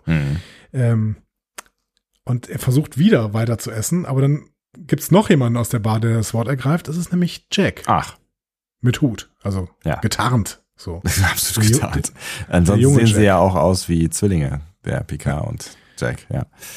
Der junge Jack, das müsste jetzt ja fünf Jahre her sein, das heißt, der war so 16 da. Äh, wenn er jetzt 24 ist? Der ist doch jetzt 21.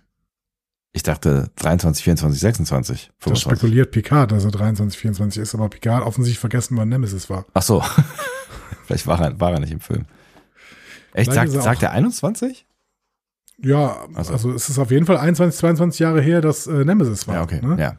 Nemesis war 79, wir sind jetzt in 2401. Das sind 22 Jahre maximal. Das heißt, äh, gehen wir mal davon eher aus, dass äh, Jack 21 ist. Minus 5, weil das vor fünf Jahren war. Dann war er 16. ja, sieht aus wie ein typischer 16-Jähriger. Gut. Ja. Aber egal, der ist der 16. Das müssen wir jetzt aber kaufen. Ähm, er wäh- wählt auf jeden Fall, ähm, wie Picard über sein Leben und das Leben in der Sternflotte gesprochen hat. Und er fragt sich, ja, was ist denn eigentlich mit dem Leben außerhalb der Sternflotte? Was ist mit einer richtigen Familie? Und Picard antwortet, die Sternflotte ist die einzige Familie, die ich je brauchte. Tja, Autsch. ouch. In der Gegenwart erinnert sich dann Picard plötzlich daran, dass er das dem äh, 16-jährigen Jack gesagt hat. Mhm.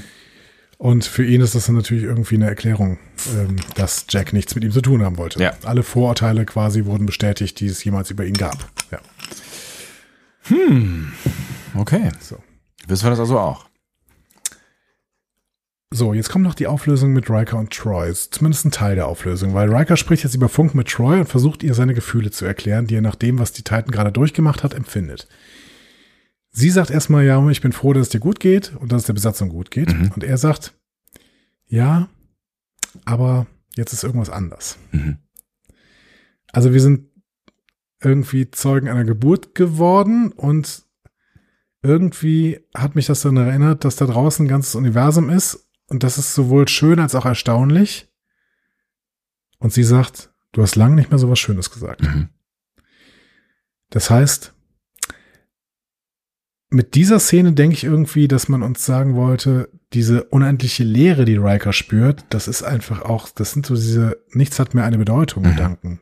Absoluter Nihilismus, so. Ja, und auch halt eine, eine krasse Beschäftigung mit sich selber, ne? Und es ist jetzt so ein bisschen vielleicht so wie, er hat wieder nach oben geschaut, er hat jetzt wieder rausgeschaut, er hat wieder gesehen, was es da alles gibt äh, an tollen Dingen und äh, ne, was da alles so vor ihm liegt und was da alles in seinem Leben ist, äh, inklusive seiner Familie halt auch so, ne? Also ich glaube, das ist es vielleicht auch so ein bisschen so dieses, ich komme raus aus meiner eigenen düsteren Spirale und nehme nochmal wahr, was alles um mich herum ist. Ich finde, ich finde, dass er mir in Nepente ein bisschen positiver durch rüberkam irgendwie. Ja, Ja. weiß ich nicht. Aber, Aber es ist auf jeden ist- Fall ja. schön zu hören, dass er jetzt wieder äh, diese Lebensfreude und diesen Sinn irgendwie gefunden hat Ja. und äh, diese Schönheit des Universums auch sehen kann, die er äh, auch damals immer gesehen hatte irgendwie. Ja. So. Ist auch schön für Kestra, finde ich. Ja, auf ich denke Fall. mal an Kestra. Ja. Ich hoffe auch, dass wir Kestra noch mal sehen, irgendwie. Ähm, Troy fragt dann noch, ja, steckt ihr eigentlich in Schwierigkeiten, du und Picard? Und er sagt, ja, ich nicht. So, gucken. Ja, könnte schon sein. Äh, ich denke, die wollen auf jeden Fall jetzt bald ihre Dinge wieder in Ordnung bringen. Das sagt er ja auch so ein bisschen. Und ähm, dann werden wir mal gucken, wie das weiter verläuft bei den beiden. Ja, Weil das wird, das wird äh, Troy jetzt noch nicht reichen, auch wenn sie da sicherlich irgendwie so einen Fortschritt drin sieht. So. Ja, ja, klar. Also ich meine, äh, er ist ja jetzt auch noch nicht fertig. Ne? Also es wird ja vermutlich, wird, wird diese Reise ja jetzt noch irgendwie weitergehen. Ne? Oder es kann natürlich sein, dass, dass Riker jetzt sagt, so ich fahre jetzt erstmal nach Hause, so mach du mal alleine weiter, was auch immer.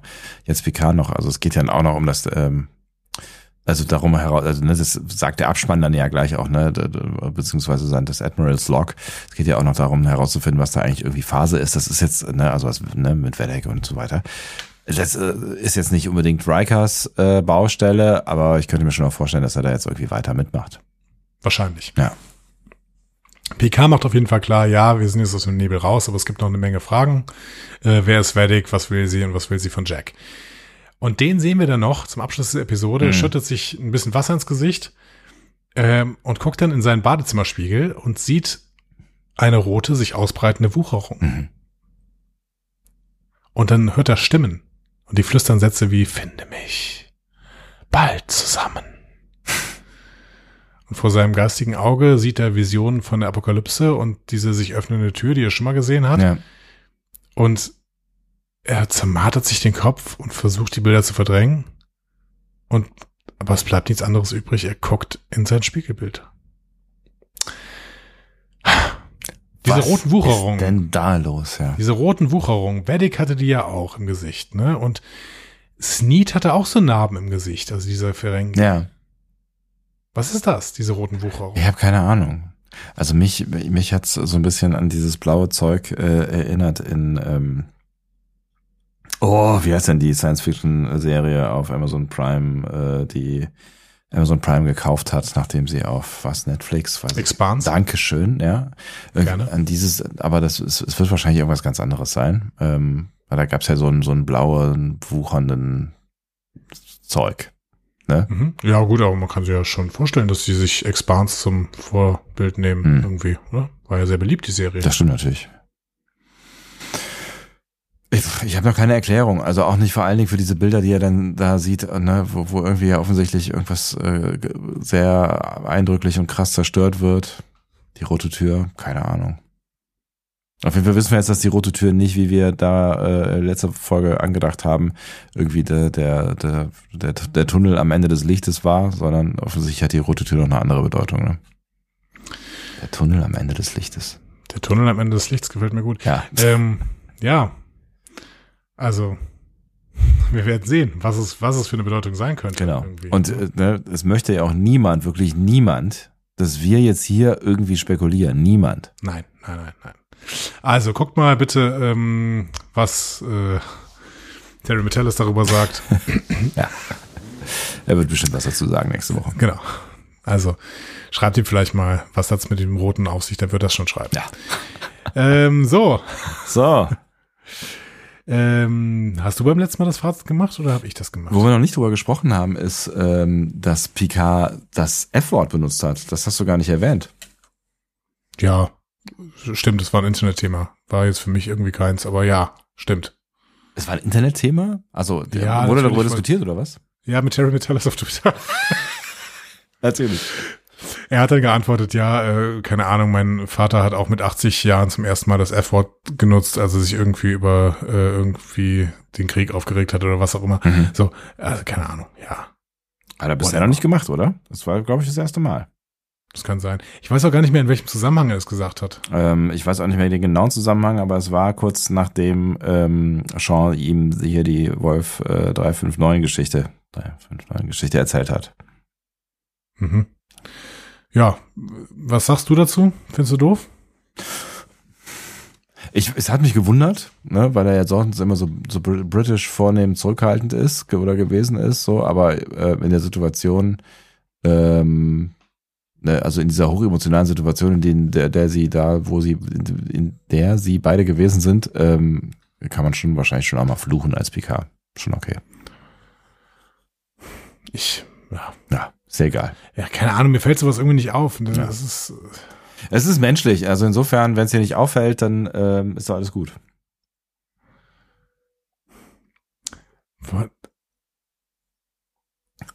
Was? Ich, ich lese gerade nochmal nach, wann hat er das denn gemacht? Ich kann es wirklich nicht mehr. Also es war ähm, als, also ich weiß ja auch nicht mehr- nicht mehr die, die genaue, ähm, die- also den genauen Wortlaut halt, ne? Es war auf jeden Fall irgendwie.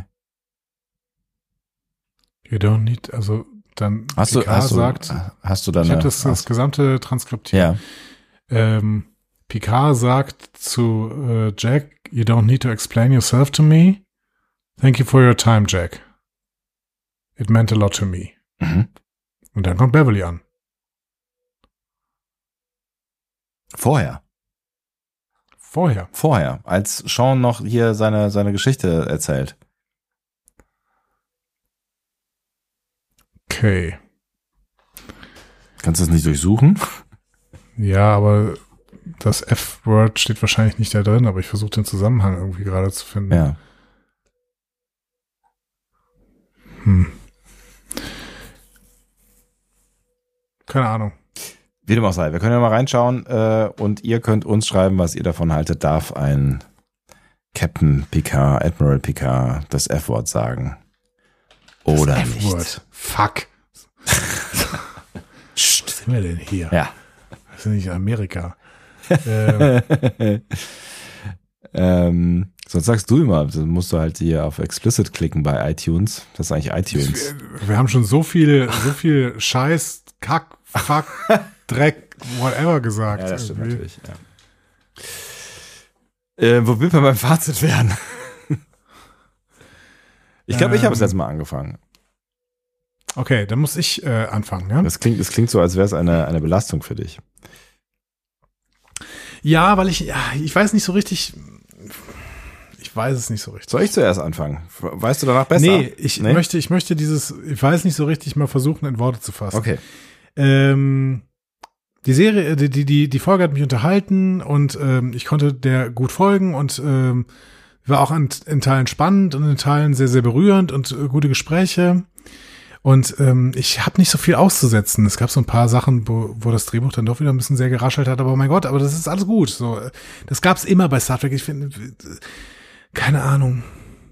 Ich habe einfach irgendwie, irgendwie ist es nicht Du spürst eine Leere in dir. ich spüre so eine Leere in mir. Also wenn Troy neben mir sitzen würde, die würde schon ein bisschen mit mir brechen, glaube ich, weil sie, sie würde denken, warum fühlst du so wenig? Hm. Ja, ich, ich weiß nicht, ich fühl's nicht. Es gibt so viele Leute, die diese Serie so unglaublich gut finden und das finde ich toll. Ich liebe das. Ich liebe es, wenn Leute etwas toll finden.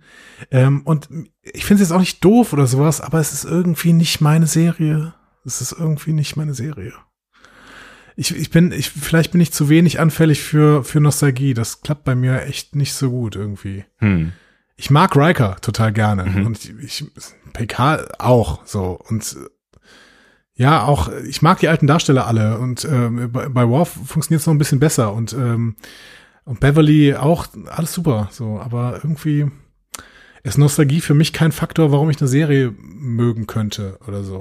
Das ist ja einer der Gründe gewesen, warum sie es bisher nicht gemacht haben, ne? Dass sie irgendwie gesagt haben, sie wollen halt nicht nur Nostalgie machen, sondern sie wollen halt irgendwie mehr bieten. Also sie machen ja gerade hier auch vielleicht ein bisschen mehr als Nostalgie, aber sie zielen ja jetzt in dieser dritten Staffel sehr viel mehr auf Nostalgie ab als in den ersten beiden Staffeln. Ne?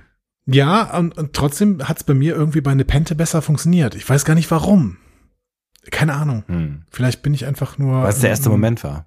Es war das erste Mal. Maybe. Man vergisst nie Maybe. wieder, wie es beim ersten Mal Vielleicht war. bin ich auch nur einfach kalt geworden. oder so. Dein Herz aber- ist kalt geworden. Aber nochmal, ich find's, äh, ich find's wirklich, ähm, ich möchte in erster Linie hervorheben, wie toll das allen Leuten gefällt und das ist doch großartig. Mhm. Also ich, ich liebe diese, diese Schwärmerei, die überall ähm, passiert. Ähm, und ich kann da nicht, ich, ich kann nicht so richtig mitmachen. Ähm, ich find's jetzt nicht schlecht, aber es ist irgendwie nicht meine Serie. Irgendwie passiert mir da zu wenig Neues. Irgendwie möchte ich, möchte ich so ganz neue Sachen sehen irgendwie und weiß nicht. Weiß nicht, weiß nicht, weiß nicht. Ich weiß nicht, ob das dann noch überhaupt dein Star Trek ist hier. Ja, wenn du neue Sachen sehen willst, ähm, dann gehörst du halt auch zu dieser, zu diesen diesen kleinen Würsten, die Discovery toll finden, ja, wo es ganz ja, Neues, ganz ekelhaft, Neues. Ja. ekelhaft. Ja, aber äh, nochmal, Nein, Quatsch. es gibt, Ja. es gibt ja, es gibt ja kein mein Star Trek, dein Star Trek, so. Nein, Also das, da, doch, Quatsch. das mag es geben, so, ne, aber ähm, das hier ist trotzdem, das ist definitiv Star Trek, allein schon, was dran steht, aber es ist halt grundsätzlich auch Star Trek, weil das äh, von Leuten gemacht werden, äh, wird, die Star Trek lieben und die vor allen Dingen dieses 90er-Jahre-Track dann wirklich auch an allen Ecken und Enden aufleben lassen wollen. Keine Ahnung, hier sind die Herochen, hier sind die, äh, hier sind die Formwandler, Ja. äh, da ist Wolf 359, ähm, die Traumatisierung, also und da geht's ja auch so ein bisschen, also im Prinzip ist ja Discovery nie passiert. Ne? Ja, ja, Ist ja auch viel, ist ja viel, viel länger her. ja, so. ja. Ne, Es geht hier darum, das 90er-Jahre-Track fortzusetzen und genau die Leute spricht's an und deswegen ist es ja auch so beliebt in der, in der Star Trek-Community. Und das ist auch gut so. Mhm. Das ist äh, großartig. Bitte. Ähm, aber irgendwie bin ich, es ist nicht meine Serie, das merke ich, aber es ist trotzdem, das funktioniert auf jeden Fall auch besser als die ersten beiden Staffeln bis jetzt, was das Drehbuch, glaube ich, angeht und was die da äh, erzählen möchten. Aber ja, vielleicht nicht ganz meins. Wir werden sehen. Vielleicht wird's aber noch meins. Schon mit der nächsten Folge kann es passieren. Was mit dir? Ist es deins? Es ist meins, ja. Also ich kann mich einreihen in die Leute, die es hypen, weil ich ich find's ich find's äh, großartig. Aber ich bin natürlich auch genau da, ähm, wo, wo sie mich haben wollen. Ne? Also ich bin halt mit genau dieser Crew groß geworden und ähm, ja, was nicht bedeutet, dass das alles geil ist, äh, was, was sie, was sie mit diesen Schauspielern äh, und Schauspielerinnen machen. Ne, das haben wir in den ersten zwei Staffeln gesehen, aber gerade für mich funktioniert es richtig gut. Diese Folge hat jetzt für mich nicht so ähm, überragend gut funktioniert wie die Folge davor. Die fand ich wirklich richtig, ne, wir haben drüber gesprochen, die fand ich richtig, richtig gut. Ähm, hier gab's halt äh, so, so ein paar Punkte, wo man irgendwie zumindest mal eine Stirn gerunzelt hat, ne? ne? So, so Sachen mhm. wie, warum müssen Jack und Picard am Ende zusammenarbeiten? Um, ähm, that's only for the picture, so, ne? Also das ist irgendwie, ja. das war irgendwie Quatsch. Und das Holodeck hast du schon erwähnt, ja.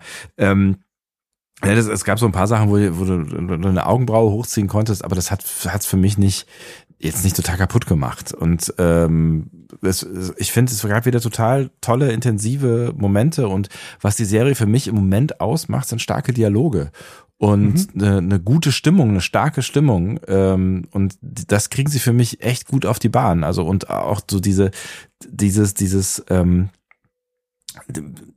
also diese Charaktere und ihre Geschichten zu erzählen, ähm, finde ich, das, das klappt hier auch gut. Also ich fand, äh, fand, was sie mit Riker gemacht haben hier in dieser Folge, fand ich mega spannend. Und ne, wir haben schon darüber gesprochen, wie gut es gespielt gewesen ist. Ich finde es aber auch spannend, auf welche ähm, Reise sich äh, Picard hier gerade äh, begibt, die vielleicht jetzt nicht, nicht so spannend ist wie die von, äh, von Riker, aber durchaus ja auch äh, bemerkenswert. Ne? Also er öffnet sich da ja gerade und es gab verschiedene Seiten irgendwie, die wir von ihm gesehen haben und es wurde von, von Stewart, finde ich, auch richtig gut gespielt. Ich mochte, was Gates McFadden hier gemacht hat. Ähm, also ich ich war sehr zu Hause, auch in dieser Folge, ähm, mit diesen Abzügen der B-Note, was sie für mich nicht so gut gemacht hat wie, ähm, wie die letzte Folge. Aber äh, auch, auch sowas wie ne, die, die Kombination von Sean Seven so. Also ich schaue Seven in dieser Serie total gerne zu. Ich finde, Sean ja, ich kann nachvollziehen, dass du ihn dann am Ende irgendwie blöd findest, so, ne, aber ich finde, es ist irgendwie ein echt spannender Charakter und der ist auch wahnsinnig gut gespielt und äh,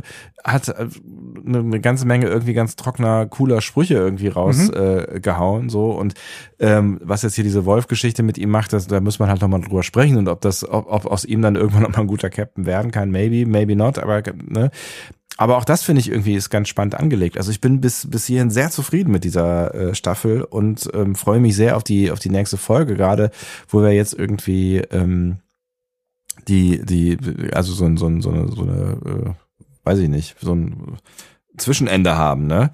Das, ja, was ich bisher ja. am schwächsten finde, ist tatsächlich irgendwie, ist, ist es Vedek, Vedek, ich sag mal Vedek, heißt die Vedek? Vedik. Vedik, Vedik. Vedek waren die, äh, Vedek waren die Typen die, auf, auf, auf Bio, Bio, genau. genau. Ähm, äh, Barei. Genau, ja. Der Schöne.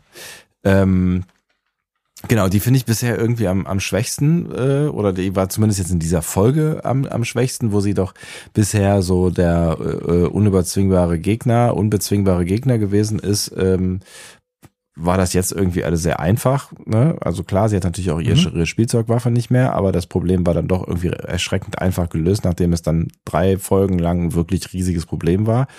Äh, das fand ich ein bisschen schade, weil sie die ja auch durchaus aufgebaut haben als äh, einen bösen Bösewicht, der jetzt gerade so ein bisschen den Schrecken verloren hat. Aber mhm. das mag, äh, mag ja noch wiederkommen. Der Rest gefällt mir ähm, wirklich. Also die Geschichten, die sie erzählen und gerade eben, dass sie so viel aufs Dialogische setzen, gefällt mir gerade sehr gut. Das ist auch wunderbar und ich habe da auch immer das Gefühl, dass das bei mir tatsächlich auch von Woche zu Woche wechseln kann und es wird wieder mal eine Serie. Das hat ja auch äh, mit den ersten beiden Staffeln irgendwie mal, ja. mal besser, mal schlechter geklappt. Ähm, alles gut. So. Gut. Vielleicht, vielleicht, vielleicht, ja. vielleicht ist es auch mal mir irgendwie so dieser große, ähm, ich bin, ich bin vielleicht ein bisschen zu viel auf Twitter und sowas und sehe diese, diese Jubelstürme, bei ja. denen ich immer denke, okay, also beste Staffel, äh, Star Trek Staffel seit äh, 20 Jahren oder sowas. Ja, Und sowas. äh, Und ich finde, sowas, sowas musst du halt eh immer erst abwarten. Also mal abgesehen davon, dass wir die Staffel erst noch gar nicht gesehen haben, finde ich, äh, hat das auch super viel damit zu tun, wie, wie das dann irgendwie reift. Und wenn man da irgendwie in, in zwei, drei Jahren nochmal draufschaut und sagt, so wow, das war wirklich, das war wirklich krass, so, ja, von mir aus, aber irgendwie, ne, ich sage hier auch nicht einen Film rein und sage nach den ersten 20 Minuten, das ist der beste Film, den ich je gesehen habe. Ja. Aber das äh, fällt halt und dann, äh, es bringt mich dazu, dann mal kurz drüber nachzudenken und dann, ja, fühle ich das denn auch? Und irgendwie, nee. Ja. Aber nicht. finde ich auch okay. Also ich also das finde ich halt so, so ein bisschen, also es ist ja immer so ein bisschen im Kontrast und irgendwie im Kontrast, ähm, wenn du, wenn du daneben legst, was sie bisher gemacht haben in Picard und was sie jetzt gerade versuchen, dann ja, verstehe ich, das ist halt ganz viel Nostalgie, Fanservice, tralala, wir bringen hier die Alten wieder zusammen, so, ne? Aber auch das musste halt erstmal hinbekommen, dass es für mich nicht cringed oder, oder strange wird oder so, ne? Und ich finde, Ja. das kriegen sie hier in diesen ersten vier Folgen wirklich ähm, gut auf die Bahn und gemessen an dem, was sie bisher gemacht haben, ähm, f- finde ich schon, kann man sagen, das ist wirklich sehr gut, was sie hier ähm, bisher gemacht haben. Und jetzt rede ich halt nur von von äh, von Picard so. Und ich hatte bei Picard ähm, schon mehrfach so dieses Gefühl, äh, ich will es, ne, wir haben schon mehrfach drüber geredet, ne, ich will es auf Teufel komm raus gut finden und will auch die Begegnungen mit mit alten Figuren gut finden und dann funktioniert es halt trotzdem nicht und dann passiert das, was du gerade fühlst, nämlich so dieses dieses äh, Gefühl von irgendwie, also ich sehe, was ihr vorhattet, aber es funktioniert irgendwie nicht so hundertprozentig. Ja. Ähm, das habe ich bisher noch nicht hier in dieser Staffel. Aber das ist doch super. Ja. Das ist doch super.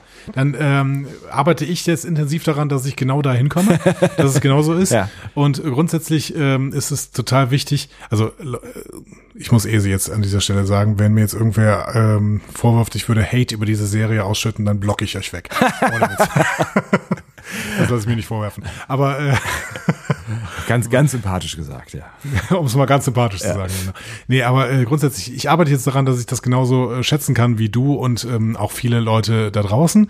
Und ähm, ihr dürft jetzt mal ähm, eure Position zu dieser Staffel ähm, wiedergeben. Und dazu haben wir einige äh, Kanäle aufgebaut, ganz neu. Ganz neu, ganz frisch, Und- ja. Ist ganz, was Genau. ganz Neues, ja. ja. Diskussionen deswegen- zu folgen findet ihr auf discoverypanel.de oder sprecht eine Nachricht auf den Discovery Panel Anrufbeantworter unter 02291 ukta uk 2. Unter der 02291 ukta uk 2 erreicht ihr uns auch per WhatsApp. Außerdem gibt es uns auch bei Instagram unter Discovery Panel, bei Twitter unter Panel Discovery und bei Facebook unter Discovery Podcast. Wir freuen uns über eure Nachrichten und über eure Kommentare. Wolltest du noch irgendwas sagen? Nee, ich wollte deswegen sagen. Und dann äh, hast du angefangen, das zu spielen, war perfekt. Okay, Also, ist, dann ist ja alles gut. und deswegen spielen wir das jetzt nochmal ein, habe ich gedacht. Perfekt. Ich freue mich auf nächste Woche. Ich mich auch. Gibt's noch was zu sagen? Nee, auf der Suche nach meinem Gefühl, aber vielleicht können wir noch ein bisschen was zählen. Eins, zwei, drei, vier. Eins, zwei, drei, vier. Eins, zwei, drei, vier. Ach, ich lieb das Zählen. Glaubt keiner, dass man's Lass geschnitten hat, ne? Zwei blöde, ein Gedanke. Machen wir mal den Bums hier schon zu lang zusammen. Aber wirklich. Das war's. Meine sehr verehrten Damen und. Herren. Auf Wiedersehen.